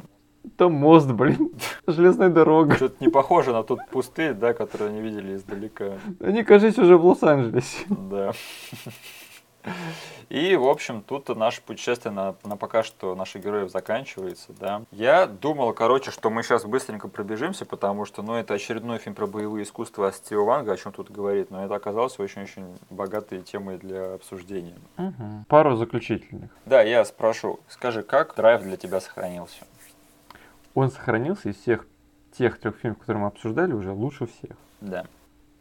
Я прям вообще могу советовать его прямо сейчас кому угодно и говорю, слушай, даже скидок никаких не делай этому фильму. То есть, если тебе нравятся боевики, блин, смотри. Я бы поставил в легкую этот фильм в один ряд с другими боевиками 90-х там в стиле скорости и воздушной тюрьмы, Да?